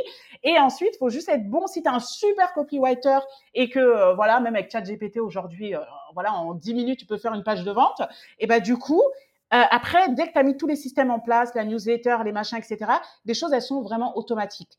Donc, du coup, là, oui, peut-être que tu as le temps quand tu es dans, le, dans l'infoprenariat, tu as probablement cette possibilité d'être maman quasiment au foyer et en même temps avoir tes revenus grâce à tes formations, tes coachings, etc. Mais en dehors vraiment de, de ce service-là, l'infoprenariat, moi je ne sais pas comment les gens y font. C'est, bah non, c'est pas possible. Non, c'est pas possible parce que c'est être maman, c'est un temps plein. Bah oui. Vu que les mamans au foyer, elles sont pas, elles sont pas euh, estimées à leur juste valeur, mais c'est un vrai temps plein hein, d'être maman au foyer, d'éduquer des enfants, de faire toute une gestion euh, de maison. Et être entrepreneur, c'est un temps plein. Être salarié, bah c'est un temps plein. Donc bah oui. Il y a des choses. Donc, du coup, non, tu t'essouffles. C'est vrai que nous, on a tendance à mm. s'essouffler parce que nous, on, on, a ce truc où on a du mal à demander de l'aide ou à faire comprendre que mais il faut, c'est important. ça change la vie, hein, vraiment. Et c'est vrai que, par exemple, dans les cultures euh, africaines oui. par exemple, quand la maman, euh, elle accouche, bah, pendant 40 jours, c'est une princesse. Parce que, bah, voilà, vient de sortir un être humain de son corps, quand même. Euh, tout ce qui arrive, le chamboulement des hormones, etc. Et tout le village, tout le monde est là. Et nous, c'est vrai que, par exemple, les Maliennes, la plupart du temps, quand on accouche, ensuite, pendant ces 40 jours, on va chez notre maman. Et c'est elle qui s'occupe. En fait, la, la, femme est complètement reposée, etc. Et toute cette pression ne porte pas sur ses épaules. À, à contrario du modèle occidental et français que je connais, où euh, bah, la nana, euh, elle vient d'accoucher. Deux mois et demi après, il faut qu'elle retourne au boulot parce que le congé parental, machin, je sais pas quoi. Le père, il a une semaine et après, il retourne bosser. Donc, elle se retrouve toute seule avec un gamin, les hormones, le chamboulement, la maison qui est pas rangée, le, le mec qui rentre, mais qu'est-ce que tu as fait? T'as rien fait, etc. Et du coup, mais c'est pas possible. Et c'est vrai que c'est hyper important de demander de l'aide et, euh, et de reconnaître euh, et de reconnaître ça. Et c'est vrai que c'est pas facile parce qu'on a toujours ce truc de on doit être partout, on doit être des super femmes, on doit rester sexy, mais en même temps on doit rester, euh, on doit pas oublier aussi qu'on est une maman, donc on doit être à l'écoute de son enfant. Attention, éducation positive, faut pas dire ça, faut pas faire ça. Et en plus de ça, il faut rester une femme, il faut rester sexy euh, pour son compagnon, machin, etc. Et ensuite, il faut faire des bons repas parce que ah bah non, les picards c'est pas bien. Et, et toute cette charge mentale, tout ça, tout ça, si t'écoutes tout, mais c'est pas en fait en 24 heures ça tient pas. Voilà. Si on a 48 heures dans une journée, ok, mais en 24 heures, c'est pas possible. Mais tu as raison, en plus, euh, nous, on a grandi, enfin, on a passé 6 ans en Afrique. Donc, 6 ans en mm. Afrique, c'est vrai que notre mère, elle nous disait, parce que tout le monde dit, euh, mais comment elle faisait ta mère avec trois enfants aussi rapprochés, petits euh, pour, parce que notre mère aussi, elle avait ce côté où elle faisait pas mal de choses en Afrique, etc. Mm. Mais elle disait toujours, mais en Afrique, ce qui était génial, c'est que comme toi, nous, on avait. Mm. Euh, une, euh, bah nous on est on est on est né on est né au Cameroun déjà. on, est, né au Cameroun. notre mère c'est pourquoi elle a voulu retourner en Afrique des années plus tard quand on était euh, adolescente. Parce qu'on est né au Cameroun des jumelles elle avait déjà accouché 14 mois plus tôt de notre frère. Elle avait notre sœur qui était qui avait 13 ans à l'époque où on est né. Donc elle avait quatre enfants à gérer mais nous on avait tous mm. les jours notre tati, qu'on appelait notre bah tati, qui venait tous les jours à la maison parce qu'il y a des femmes aussi qui vivaient sur place, mais nous, notre mère, elle n'avait mm. pas fait ce choix-là. Mais tous les jours, elle bah venait. Et du coup, notre mère a dit Moi, j'ai eu quatre enfants. Mais mm. quatre enfants que j'ai pas eu à gérer toute seule, quatre enfants, bah pendant que votre père bossait. et elle, elle, était aussi, elle travaillait aussi, notre mère. Donc, plus le jardinier, plus, plus une personne qui s'occupe du ménage. Oui, c'est ça. Et à Dubaï, c'est ça, bah, comme un peu en Afrique où en fait, les gens ont des aides, même quand ils sont pas très très riches. Oui. Euh, nous, par exemple, au, au Mali, bah, nous, on est dans un village qui est pas voilà quoi, c'est pas la capitale. Et même les familles qui sont pas très très riches, après ça coûte rien du tout aussi. Hein, pour euh, là-bas le SMIC, euh, je pense qu'il doit être à 100 euros euh, par mois. Avec 100 euros, tu vis là-bas, tu manges, tu nourris ta famille, etc. Donc elles sont payées par exemple 100 euros par mois. là, quand on est français, on se dit mais 100 euros, mais comment c'est possible? Mais en Afrique, dans le village où mes parents vivent, avec 100 euros, tu nourris toute ta famille. Hein, mm. C'est clairement. Et ben du coup, et bah, tu as cette femme, euh, voilà, qu'on appelle des comés, donc un peu, en plus, si on le traduit en français, c'est un peu les esclaves, hein, entre guillemets. Et du coup, bah, qui sont là à la maison. Mais en fait, c'est le mot, il n'a pas été changé, oui, on dit. Bah, nous, on appelait ça boy aussi, hein, et c'était pas terrible oui, voilà, les hein. bonnes, etc. Et après, c'est vrai que aussi, même dans les familles euh, très riches, par exemple en France, à Paris, etc., bah, la plupart, ils ont hein, ces nannies, ces gouvernantes, etc. Euh, par exemple, il y a juste aller dans un square à Paris, 16e, 17e, il faut regarder les enfants, la plupart, elles sont avec des mamies, euh, des mamans, euh, des mamans africaines, beaucoup les congolaises d'ailleurs, euh, qui font ce métier-là. Donc même en France, bah il y a ça quoi. Et au final, quand tu as atteint un certain niveau de vie, bah, tu comprends que euh, bah, c'est très bien d'avoir euh, encore une fois ces aides parce que tu peux pas tout faire. Et c'est vrai que bah, quand tu t'appelles par exemple Jeff Bezos, tu gères une entreprise euh, qui vaut des milliards, etc. Et en même temps, tu veux t'occuper de tes enfants, etc. Bah non, lui, c'est sûr que pareil, il a une, il doit avoir une nanny, il doit avoir un machin, etc. Et c'est ça. Et le secret de la plupart des business women américaines, etc. Parce qu'elles le disent pas forcément, mais la plupart ont bah, des nannies, etc. Bah, comme Beyoncé, Kim Kardashian, etc. Elles ont toutes la personne qui gère entre guillemets les enfants. Ils ont aussi des cuisiniers, ils ont aussi et c'est comme ça. Mm. Non, c'est vrai, mais il faut, il faut le normaliser. Disons que le problème, c'est que comme on, ce n'est pas dit ouvertement, qu'on a des qu'on peut avoir des aides et qu'on peut on a le droit de demander des aides si notre si on a envie de, de parce qu'on s'épanouit dans notre travail on a le droit de demander de l'aide. Sinon on peut pas c'est vrai que sinon c'est la route euh, directe vers le burn-out ce truc de voilà t'es pas une vraie femme hein, bah si oui. Euh, t'es pas une vraie maman. pas une vraie femme etc oui c'est vrai. En fait euh, moi par exemple le ménage je n'arrive pas à concevoir. Après il y en a peut-être qui sont vraiment fans et passionnés du ménage et tant mieux pour eux mais je peux pas je peux pas concevoir qu'on me dise oh maman j'adore passer la serpillère j'adore faire ci j'adore faire ça. Ce temps-là si tu peux le faire pour autre chose bah c'est bah, bien, sûr Bien sûr. On peut être manière qu'on peut aimer, mais c'est bien. Si quelqu'un d'autre le fait, en plus, ça crée de l'emploi, etc. Vraiment, euh, voilà, moi, j'y vois aucun mal et je l'ai compris bah, autant dans l'entreprise que dans la vie euh, personnelle, que c'est très bien de déléguer euh, quand on a des personnes compétentes, compétentes de confiance. voilà. Je suis d'accord. Et quelles sont tes routines si tu peux partager avec nous des routines ou des rituels, des habitudes que tu fais toi euh, au quotidien qui te permettent justement d'avoir euh, cette vie de, bah, de femme, toi Sokona, de mère, d'épouse, d'entrepreneur. Est-ce que tu as des petites choses ou pas du tout? Non, pas du tout, comme je l'ai dit euh, dans ma formation, où j'explique qu'est-ce qu'on doit faire sur le papier, mais que moi, je ne le fais pas. Et c'est comme ça. Euh, je pense que oui, c'est vrai que moi, je suis... Euh, en fait, je fonctionne vraiment par, par bloc et j'utilise bah, la méthode de... J'arrive jamais à le prononcer le nom, donc je vais même pas le dire. Mais en fait, c'est le truc de urgent, important. Mm. Pas important, pas urgent. Et je fonctionne plus sur... au lieu de dire bah, tous les jours ou etc., je vais fonctionner un peu sur... voir, avoir une vision globale sur ma semaine, de dire bah, dans cette semaine, qu'est-ce qu'il y a de très, très important, très urgent? Des choses qui peuvent pas attendre, bah ça je le fais. Qu'est-ce qui est important mais pas urgent? Qu'est-ce qui est pas important mais pas urgent? Et qu'est-ce qui est pas important pas urgent? Et je classe un peu les choses comme ça et je fonctionne par bloc. Je vais pas me dire oui pile à 9 heures. Après quand j'ai les rendez-vous, bah les rendez-vous ils sont calés dans le planning, mais le reste du temps en fait j'ai ma to-do list de toutes les choses que je dois faire. Et c'est vrai que j'ai toujours les notes de mon téléphone où je rajoute aussi au fur et à mesure. Hein. Par exemple, bah, si j'ai une fuite d'eau etc, bah, je le rajoute dans le truc de la to-do list et je sais que ça il va falloir le régler etc. Et au fur et à mesure la la la, bah, to-do list elle, grandit. Il y a des choses qui s'effacent, etc.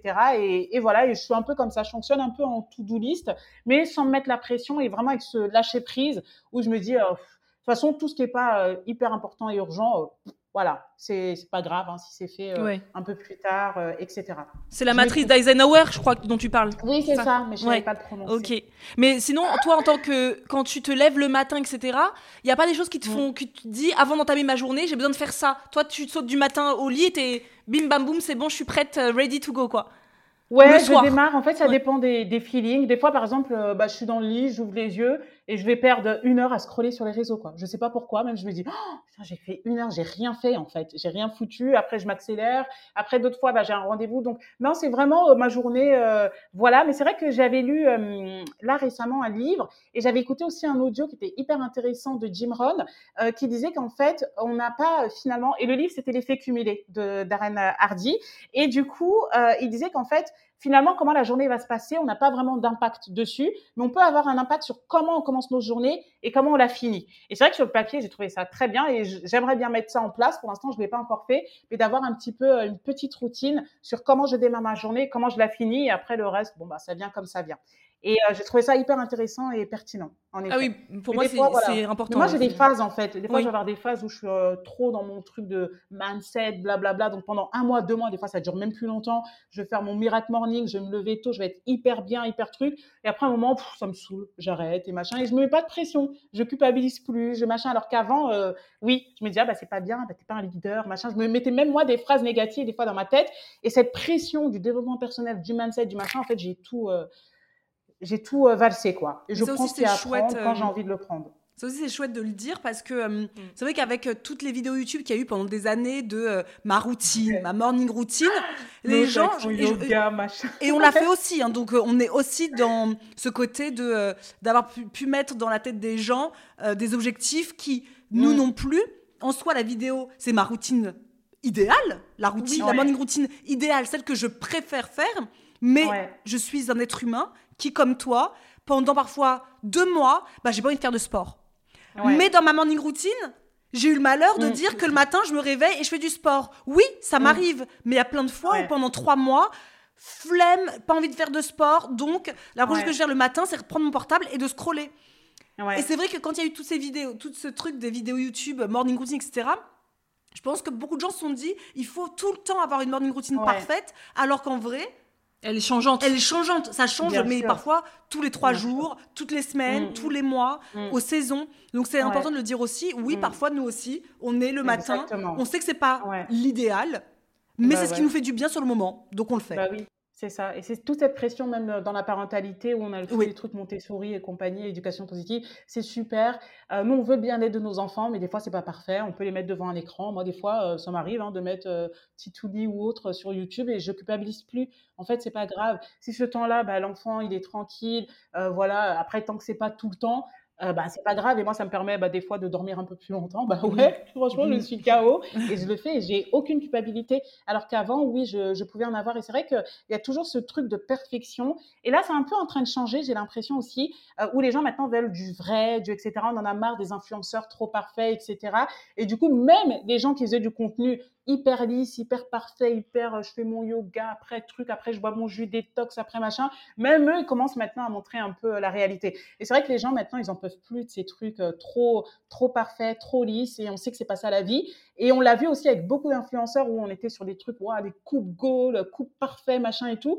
Et après, ils te font un long post pour dire, comme vous l'avez deviné, bah non, personne ne l'avait deviné. euh, nous, nous avons pris la décision de nous séparer, machin. Là, tu tombes des nues, tu dis oh là là, etc. et tout. Et parce qu'en en fait, ils ont tellement montré. Et je trouve que c'est pervers et même pour eux, parce que finalement, ils rentrent dans ce truc où tout doit être parfait. Et le jour où ils scrollent, bah voilà, pendant une heure, bah, ils culpabilisent. Maintenant, ça, ils vont jamais le montrer sur les réseaux parce que eux, ils ont l'image de la meuf euh, cool, machin. Et je trouve que c'est hyper pervers pour tout le monde. En fait, ça fait du bien à personne. Complètement. Et c'est en train de changer un peu. Hein, ça change, mais ça, je, je disais à Isadora la dernière fois, c'est en train de changer parce que je pense que les gens, ils ont compris que tout ça, c'était euh, de l'acting pour mm. euh, bah, donner sa meilleure version de soi-même sur les réseaux sociaux, histoire d'attirer, parce que c'est vrai que c'est plus mm. joli. Euh, dans bah une vidéo YouTube, de, de, voir la nana se lever. Oh, déjà, et puis tu vends quelque chose. Et tu vends quelque chose. Bah que ce soit ton image, quand tu es créatrice de contenu, tu vends quelque chose, que ce soit un mm. produit. Donc, c'est pas quand je vendais du rêve. Snackies que j'allais faire. Moi, je voudrais me bouffer un Kinder Bueno, bah tu sais, euh, alors que bah tu vends des snacks. Bah, c'est ça. Bon, donc tu. ça. En fait, c'est du marketing, hein, tout simplement. Et les gens, bah, leur image, ils en ont fait euh, du marketing. Et en fait, ils suivent tout ce qui fonctionne dans le marketing. C'est-à-dire que les ventes est émotionnelle. Émotionnelle, c'est pas rationnel. Donc, l'émotion, on vend un truc, waouh, cette personne, en fait, j'ai envie d'être comme elle. Donc, bah, vas-y, je vais acheter sa formation à 5000 euros. Parce qu'en fait, bah, elle a l'air très reposée, très bien, très bien dans sa peau. Tout ce qu'elle dit, c'est super bien dit à chaque fois. C'est hyper pertinent, etc. Et bah, après, bah, voilà, on, on peut se laisser avoir facilement comme ça. Euh, et, voilà. Non, mais c'est vrai que c'est intéressant. J'aime beaucoup cette, ta façon mm. de. C'est vrai que moi, ma personnalité fait que j'ai besoin d'avoir des choses euh, routinières parce que j'aime bien avoir mm. des choses qui me. Tu vois, le soir, de lire ou de, de mettre la musique. Dès que je me réveille le matin, j'ai besoin de mettre de la musique. C'est vrai que j'ai des trucs comme ça. Mm. En revanche, comme toi, j'ai décidé de ne plus. Ça fait longtemps maintenant qu'on en parle, mais euh, de ne plus avoir ce truc de me dire tous les matins, il faut lire trois pages de son petit livre de trucs. Non, il y a des moments où j'ai envie de lire le matin, je me réveille, j'ai envie de lire. Ouais. Et des moments où j'ai envie de ah, regarder mon téléphone des moments où j'ai envie, euh, bah, je sais pas, j'ai même pas eu le temps de me réveiller avant ma fille. Elle était déjà réveillée. Du coup, le matin, ça commence. Bah waouh Avec une fille qui saute sur ton lit, t'es là, bon, bah ok, d'accord, on va se. Mm. Donc, tout n'est jamais linéaire, en fait. C'est la vie, quoi. Donc, euh, il faut se lâcher la grappe. En même temps, bien sûr. C'est des hauts, des mm. bas. Des... C'est comme ça. Et du coup, vouloir tout cadrer, tout mettre euh, dans des cases, c'est pas possible, quoi c'est pas possible. Est-ce qu'il y a un truc que les gens, comme toi, tu es quand même suivi sur les réseaux, comme tu as une certaine audience aujourd'hui, sur, euh, notamment sur ton compte Instagram L'émancipatrice, est-ce qu'il y a quelque chose que les gens n'imaginent pas de toi? Peut-être, c'est sûr. Mais quoi Comme ça, je je sais est-ce pas. Que es, euh, est-ce que les gens, est-ce que tu es une bonne cuisinière et que les gens ne savent pas que tu es une bonne cuisinière? Parce qu'on te voit jamais cuisiner, par exemple On me voit jamais cuisiner? Si. Regarde ma story, elle a eu une food. Food, J'ai mince. plein de recettes africaines. Ah si, en plus, ah, si, si, moi, je, dis ça, je dis ça alors que j'avais fait tes pommes de terre rissolées à l'époque, mais ça date. Ah oui. Ça date, j'avais fait tes pommes de terre Elles rissolées. Sont bonnes, hein Elles sont hyper bonnes. Mais c'est comme c'est euh, c'est pas logique de ton contenu. Non, c'est pas logique, c'est vrai que c'est parce que Mais ouais, s'il y a un truc euh, toi Isidora, s'il y a un truc que les gens ils imaginent pas sur toi, ce serait quoi?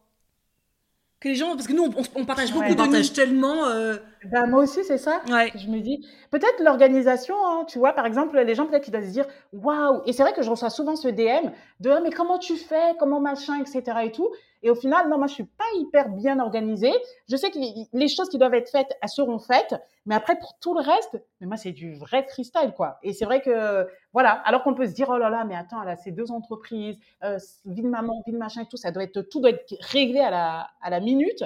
Alors que pas du tout, quoi. Ah, t'as pas un template Notion hyper bien. Euh, mais pareil, oui, même tous ces trucs, tu sais, de tableau de visualisation et tout. Je sais que pour beaucoup, c'est hyper important et c'est bien et c'est super de le faire. Mais moi, je suis pas trop dans ces trucs-là. Je suis très euh, factuelle en fait. Et c'est vrai que même dans la formation, bah, dans la partie euh, euh, plus euh, bah, mindset, etc. et tout, j'explique tout ça. Je dis, bah, par exemple, moi, je l'ai pas fait. Mais c'est vrai que pour beaucoup, je sais que c'est bien euh, de mettre, de regarder, etc. Et moi, je, je crois que je suis très euh, trop factuelle ou je sais pas comment on appelle ça, mais euh, mais voilà. Et on peut penser qu'on se dit ah ouais, là, son mindset qu'elle a, elle doit machin truc, etc. Alors que que pas du tout. Bah, moi, j'imagine bien que oui, si tu as une telle entreprise aujourd'hui, euh, plus la formation, j'imagine que le matin, tu as ton petit truc sur ton, télé, sur ton PC avec le truc Notion hyper propre, hyper joli. Et ben justement, en plus, j'ai fait une newsletter sur ça pour dire je n'ai pas d'outils.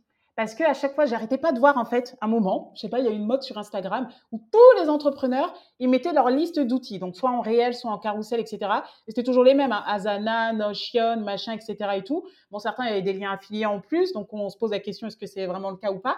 Et euh, du coup, bah moi, pour aller à contresens, et c'est vrai en fait, j'ai pas d'outil. Mon seul outil, c'est ça, mon agenda. En plus, moi, je suis toujours à l'époque papier. J'écris tout en fait. Et après, je barre au fur et à mesure que c'est fait, mais c'est n'importe quoi. Et les notes de mon téléphone. Et c'est tout. Et tout ce qui est Notion, machin et tout, bah, des fois, je l'ai obligatoirement par rapport à mes prestataires, par exemple, ceux qui gèrent les pubs, etc. Ils sont dessus. Donc, moi, je m'oblige à être dessus. Mais, euh, mais juste pour cette partie-là. Mais par exemple, pour organiser ma journée de boulot, etc. et tout, j'ai vraiment que l'agenda que je vous ai montré là. Et en plus, euh, voilà, où c'est un peu Bagdad dessus. Et, euh, et voilà. Et j'ai pas d'outils et pourtant, bah, j'arrive à avoir une entreprise, même deux entreprises, etc. Et tout va bien, quoi. Donc, euh, des fois, il faut arrêter de se mettre la pression. Et c'est vrai que même ces outils, des fois, tu juste à les comprendre. Quand, quand tu as la logique et tout et que tu l'as compris et que c'est super, ça te fait gagner du temps. Mais pour beaucoup de personnes, finalement, ça leur fait même pas gagner du temps. Parce que le fait de comprendre les formules, les machins, en fait, t'arrives même pas, tu regardes des tutos sur YouTube, machin, et tout ce temps, c'est 25 minutes que tu as perdu pour une formule qui, au final, bah, tu vas l'utiliser une fois. Bah, en fait, euh, voilà. Merci, Sokona. Oui. Parce que Marisa, elle aimerait tellement, comme, comme on n'est pas organisé, Ouais. Non, faut pas dire ça. Faut pas, faut, faut pas dire qu'on n'est pas organisé. Enfin, moi- on s'organise. Moi, je trouve qu'on est organisé, c'est-à-dire que nos, ce qu'on nous demande de faire ou ce qu'on doit faire sont faits en temps et en heure, C'est toujours. bon, voilà. Mais c'est vrai que ça peut être fait la veille, mais au moins le truc est fait. Mais c'est fait la veille. Marisa, elle a hyper envie, très souvent, elle me dit. Faut qu'on s'organise plus, faut que j'apprenne Notion, faut que j'apprenne ci. Et moi, je suis plutôt en mode, mais moi, je, je trouve que notre organisation qui est bizarre, oui, Oui. euh, moi, il me suffit d'un agenda. Et c'est vrai que cette année, on n'en a pas eu parce qu'on n'en a pas fait. Et ça m'a Mm. manqué énormément parce que moi, j'ai besoin de Ouais. que ce soit écrit sur un agenda papier. Ah oui, moi aussi. Oui. Mais à part cet agenda, moi, j'ai besoin. Moi, en fait, plus tu vas me mettre des trucs comme euh, Notion ou quoi, je Mm. les aime. Je trouve ça génial. J'adore les gens qui l'utilisent. Mais moi, Ouais. j'ai ça du mal à ça, nous enferme dans Ouais. nos. Exactement. en fait, je pense pas que trop écrire dedans, moi, personnellement. faut se. Mm. En fait, je pense qu'il faut se dire, c'est d'être vers quelque chose qui nous est naturel. Et c'est vrai que Voilà. moi, ce qui m'est naturel, c'est de prendre mon papier, un agenda le matin ou le matin, Voilà. ou peu importe, c'est pas forcément le matin, parfois ça peut être en plein Mm. milieu de la journée. Je me dis là, j'ai besoin d'écrire quelque chose. Ouais. Euh, ça m'est plus naturel que d'aller sur Notion. Moi, je me suis Exactement. rendu compte qu'à l'époque, j'avais foncé dans la vibe Notion, dans la vague Notion, comme tout le monde, mais je passais mon temps à travailler sur Notion. Mais Bah pas oui, travailler sur l'entreprise. Ouais. Jamais. J'avais Bah trop oui. de temps à faire des tutos sur YouTube. Comment faire un beau Notion avec un joli papillon sur le côté, un truc. Ah bah voilà, c'est ça, c'est l'exemple que j'ai donné, c'est mais exactement oui, ça. mais j'ai bah, fait ça. J'ai fait ça. Et en fait, au, Voilà. au quotidien, je me rendais compte que je n'étais pas attirée le matin en me réveillant pour aller voir mon Notion. Je- Bah c'est oui. pas quelque chose qui me paraissait normal. Alors que prendre mon téléphone, d'aller sur mes notes, où moi je m'envoie aussi beaucoup Voilà. de textos à, mo- à moi-même, je vais voir, ah j'ai un truc dans ma tête, je m'envoie un texto, ça me paraît plus naturel de, de bah m'organiser oui. comme ça. Donc Eh euh, ben, en c'est effet. ça. Oui, mais Mm. je pense que ce qu'il faut, retenir, c'est vraiment de faire les choses qui nous sont revenir à soi Oui. et pas à ce qui est Oui. à la mode. C'est pour ça que je dis merci. Sokona, parce que moi je sais que notre naturel n'est pas Oui. d'avoir un milliard d'outils. Notre naturel, c'est Voilà. de faire comme on fait depuis 8 ans maintenant. Oui. Et pourtant, ça ne nous Ah a oui, pas porté préjudice. Et, ça, et voilà, c'est ça. Et c'est exactement tout ça que j'explique dans la, dans la newsletter, justement, sur euh, le fait que j'ai pas d'outils. C'est exactement ça. Et, euh, et c'est ça, en fait, faut arrêter des fois de se mettre la pression ou faire ce que tout le monde fait. Si pour nous, ça fait pas sens ou c'est pas vraiment naturel, faut laisser euh, tranquille. Et de toute façon, tant que ça fonctionne comme ça, bah, il n'y a pas raison de vouloir absolument changer pour entrer dans ce cadre, ce moule qui finalement ne correspond pas, quoi. Et c'est vrai que moi, par exemple, bah, c'est ce que tu as dit et ce que euh, j'avais dit aussi, c'est que tant que c'est fait en temps et en heure, après, ce qui s'est passé avant, même si c'était euh, 15 minutes avant ou 20 minutes avant, c'est fait en temps et en heure. C'est Mm. bon, zen, Mhm. tu Ouais. vois. C'est vrai, c'est vrai. Non, mais- Revenir à soi. Oui. Toujours. On le dit tout le temps dans l'alimentation. On le dit Oui, dans et les c'est vrai que c'est mais, euh, intéressant par rapport à tout ce qu'on a dit dans l'épisode, revenir à soi, même quand vous entendez des choses qui vous paraissent incroyables d'un coach, d'un truc, d'un nain, Ouais. est-ce que vraiment, revenez à vous, est-ce que vraiment ça vous Ouais. parle vraiment Et n'oubliez pas aussi par rapport à toi Isadora, c'est qu'on n'a pas dit, mais toi quand tu as acheté la formation de cette personne-là, c'était, on était dans une, émotionnellement parlant, on est dans une phase un petit peu down. Et il faut pas oublier que les gens parlent aussi à des personnes dans des périodes parfois de fragilité. Ils savent bien sûr. trouver le point qui vous rend Oui. un peu. euh, Ah bah c'est ça. hein. Ben, c'est le copywriting, hein, c'est vraiment ça. Finalement, c'est de la manipulation. Hein. C'est comme euh, bah, le livre euh, Vente et manipulation, Influence et manipulation. C'est exactement tout ça qui t'explique euh, tous les principes de vente, les biais cognitifs, comment, etc. Bah, par exemple, il y a une des méthodes de copywriting qui est la plus connue, c'est la méthode PASS. Donc, c'est le problème. Donc, par exemple, la personne, bah, voilà, ton problème, tu n'arrives pas à t'organiser. Ensuite, on va agiter le problème. Donc là, on va l'amplifier. Vraiment, on va te donner tous les exemples et à un moment, il y en a bien un qui va te toucher. Donc euh, ça va être, bah voilà, tu veux t'organiser parce que tu as compris qu'avoir euh, un outil comme Notion, bah, ça va te permettre de gagner du temps, etc. et tout. Euh, tu veux plus te lever en, en étant dans le flou, machin, etc. et tout. Le fait que tu n'es pas organisé, ça te permet ça, ça, ça. Et on y va, on y va. On appuie, on agite, on amplifie le problème, on appuie où ça fait mal. Et après, solution, ma super formation, comment utiliser Notion. Grâce à cette formation, tu vas pouvoir, nanani, nanani, plus avoir si, nanana. Cette formation est faite pour toi, si. Et là, bah, tous les trucs, tu vas dire, bah, c'est moi, c'est moi. c'est ça. Et c'est le billet cognitif de Voilà. Et j'explique tout ça dans la formation. Au final, c'est un jeu et c'est le marketing, c'est les influences, et machin, etc. Parce que l'objectif bah, de ces super formations qui vont tout aider, etc., c'est de vendre au final. Puisqu'il y a un échange commercial, c'est pas gratuit. Donc euh, voilà, ou même quand c'est gratuit, bah, après ça utilise le système de réciprocité. Donc je t'ai offert quelque chose gratuitement, euh, un e-book gratuit, un machin gratuit, etc. Bah du coup, toi inconsciemment, ton cerveau va se sentir redevable de moi. Et c'est le principe de réciprocité, c'est comme ça. Et tout le monde l'utilise. Et ensuite, bah, quand moi je vais proposer une formation à je sais pas combien, bah, ton cerveau va dire ouais mais rappelle-toi déjà ce super ebook qu'elle t'avait donné gratuitement et puis tout son contenu qu'elle donne gratuitement et puis tu l'aimes bien et puis etc bah, c'est normal aussi d'arriver et bim et en fait bah, ça s'est vendu grâce au principe de réciprocité ou des preuves sociales etc et tout ça en fait c'est bah, ça s'apprend en fait, c'est de la théorie, c'est mathématique, c'est comme ça. Et tant qu'on en fait bon usage, ça va. Mais après, bah, il y en a qui, comme dans tout, hein, il y a de l'excès, il y a des personnes qui vont appuyer, qui vont profiter de ça, de ces leviers pour euh, bah, vendre leurs trucs, etc. Et, et voilà. Donc c'est aux gens aussi un peu de se responsabiliser, de prendre du recul avec tout ça et comprendre aussi qu'une vente est émotionnelle. Hein. Si euh, ce n'était pas de l'émotion, personne n'achèterait un iPhone à plus de 1000 euros. C'est pas censé au final. Ou un sac Chanel à 12 000 euros. Mais où est le sens derrière ça? Et du coup, c'est juste de l'émotion en fait. C'est ça. Une vente, c'est pas rationnel. Bah D'ailleurs, c'est pour ça, on en a beaucoup parlé, quand euh, on se disait qu'est-ce qu'on va faire après, quelle est la suite mmh. du, de, de, notre aventure entrepreneuriale. Parfois, on se disait, mais quel produit on pourrait créer? Mais le truc, c'est que maintenant mm. qu'on a, après des années dans le marketing, justement, notamment des réseaux sociaux, où il faut mm-hmm. quand même. Euh, en plus, maintenant, on est tellement nombreux d'entrepreneurs réseaux ah bah sociaux que tu, il faut toujours activer le plus, être le plus visible. Mm. Donc, tu, parfois, tu peux aller. Alors, pas nous, parce que nous, on n'a jamais allé hyper loin pour activer. Nous, c'est. Mm. On trouve ça bon, on le mange, vous l'achetez si vous voulez. Mais quand même, quand ça fait des années que tu es sur le marketing d'influence, euh, que tu vois ce qui se passe sur les réseaux sociaux, tu te demandes mais qu'est-ce que je vais pouvoir encore vendre Ouais. Et de quelle façon, quand toi-même tu ne crois plus à la vente, à l'achat, enfin, comme toi-même c'est très difficile pour moi, par exemple, d'acheter parce qu'une influenceuse va en parler. C'est compliqué parce que je me dis, elle en parle pour quelle raison? Est-ce qu'elle est mm. intégrée dans sa vie? Est-ce que c'est parce qu'elle veut juste bah, gagner sa croûte, comme tout le monde en fait? Donc, mm. euh, parfois on se le dit, mais qu'est-ce qu'on pourrait. Qu'est-ce que tu veux vendre aujourd'hui euh, qui mm. peut changer encore un peu une vie et sans dire ça a changé ta vie parce que, tu vois. Mais moi, je pense mm. que parce que c'est justement ça le problème, c'est de penser qu'un produit change une vie. Un produit n'est pas, on, ne crée pas un produit parce qu'il doit changer une vie. Ça, c'est notre personnalité à nous qui pensons ça.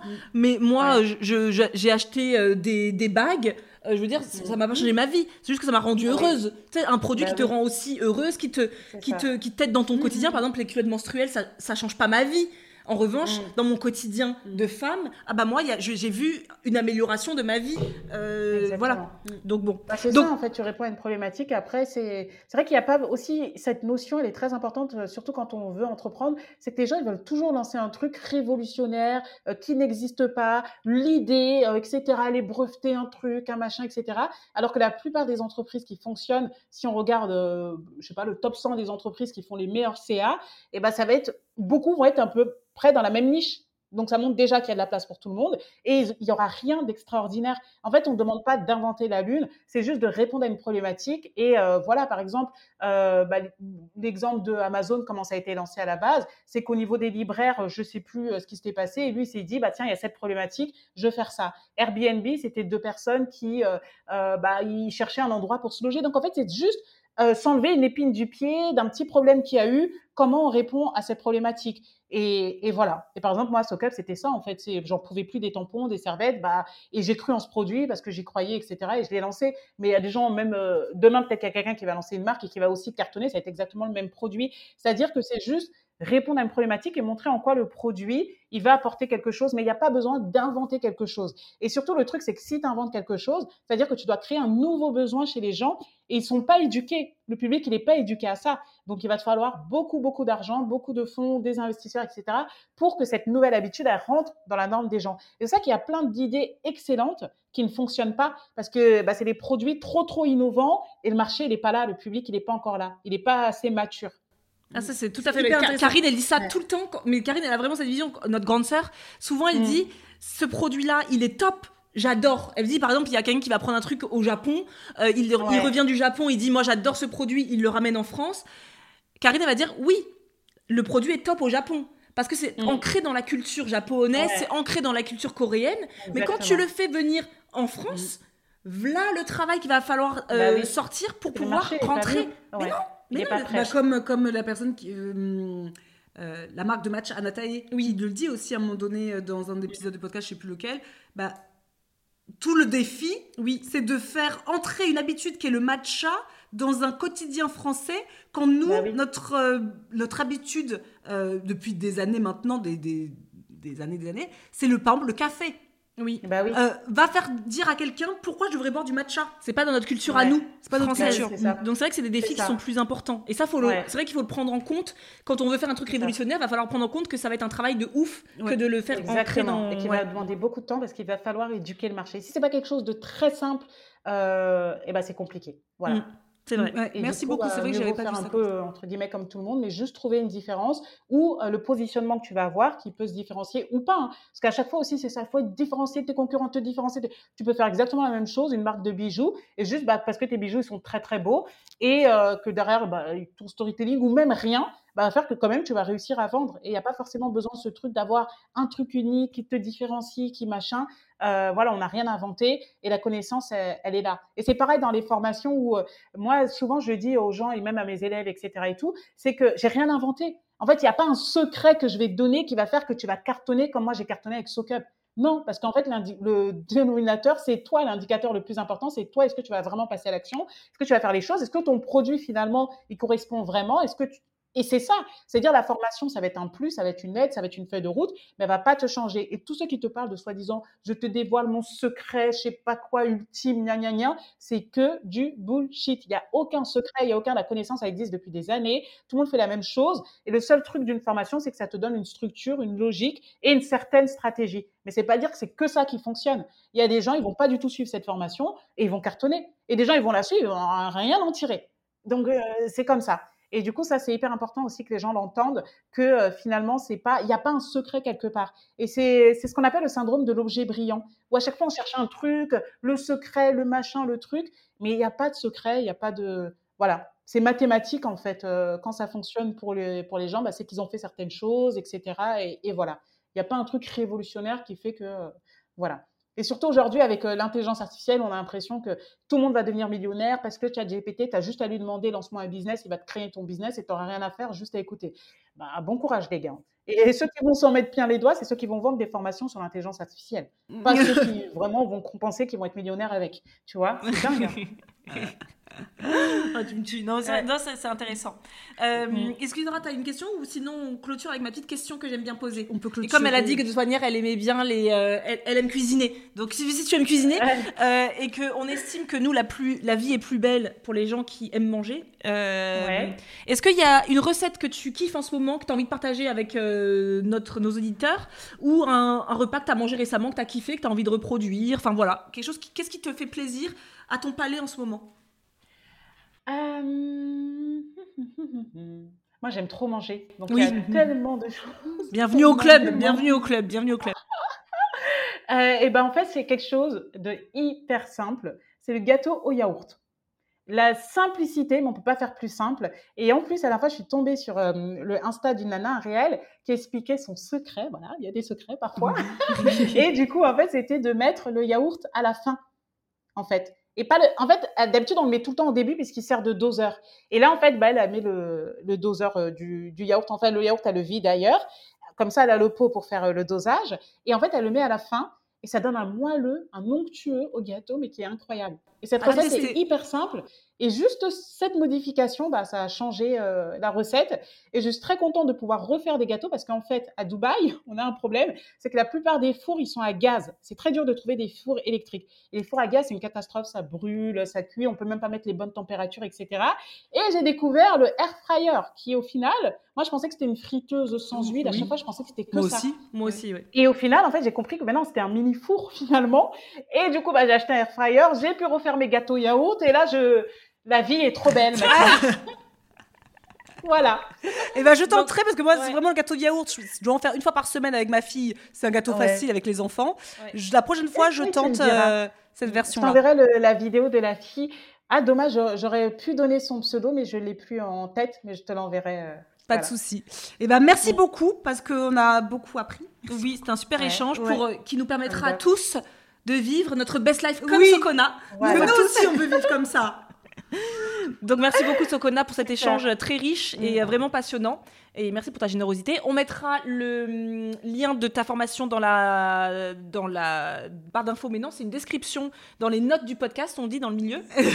et euh, également bah, ton, ton, site internet SoCup et ton compte Instagram, l'émancipatrice également, pour les personnes qui voudraient en savoir plus sur ton quotidien d'entrepreneur, c'est là qu'il faut te suivre. Eh ben, merci beaucoup. Euh, bonne soirée. ouais, quelle heure est-il? Non, ça va. Il est... On a deux heures de décalage. Ah, c'est ah, tout Oui, en été, c'est deux heures. D'accord. Ah, là, il est 14h55 chez moi. Ok. Ah, bah nous, c'est l'heure de manger. Oui. Ouais. Bah toi aussi, peut-être. Oui. Mm. Eh bah merci beaucoup. À très vite sur les réseaux parce que bah on, te suit et on te voit, on te stalk. Et euh, on se dit à très très bientôt. À plus. Merci.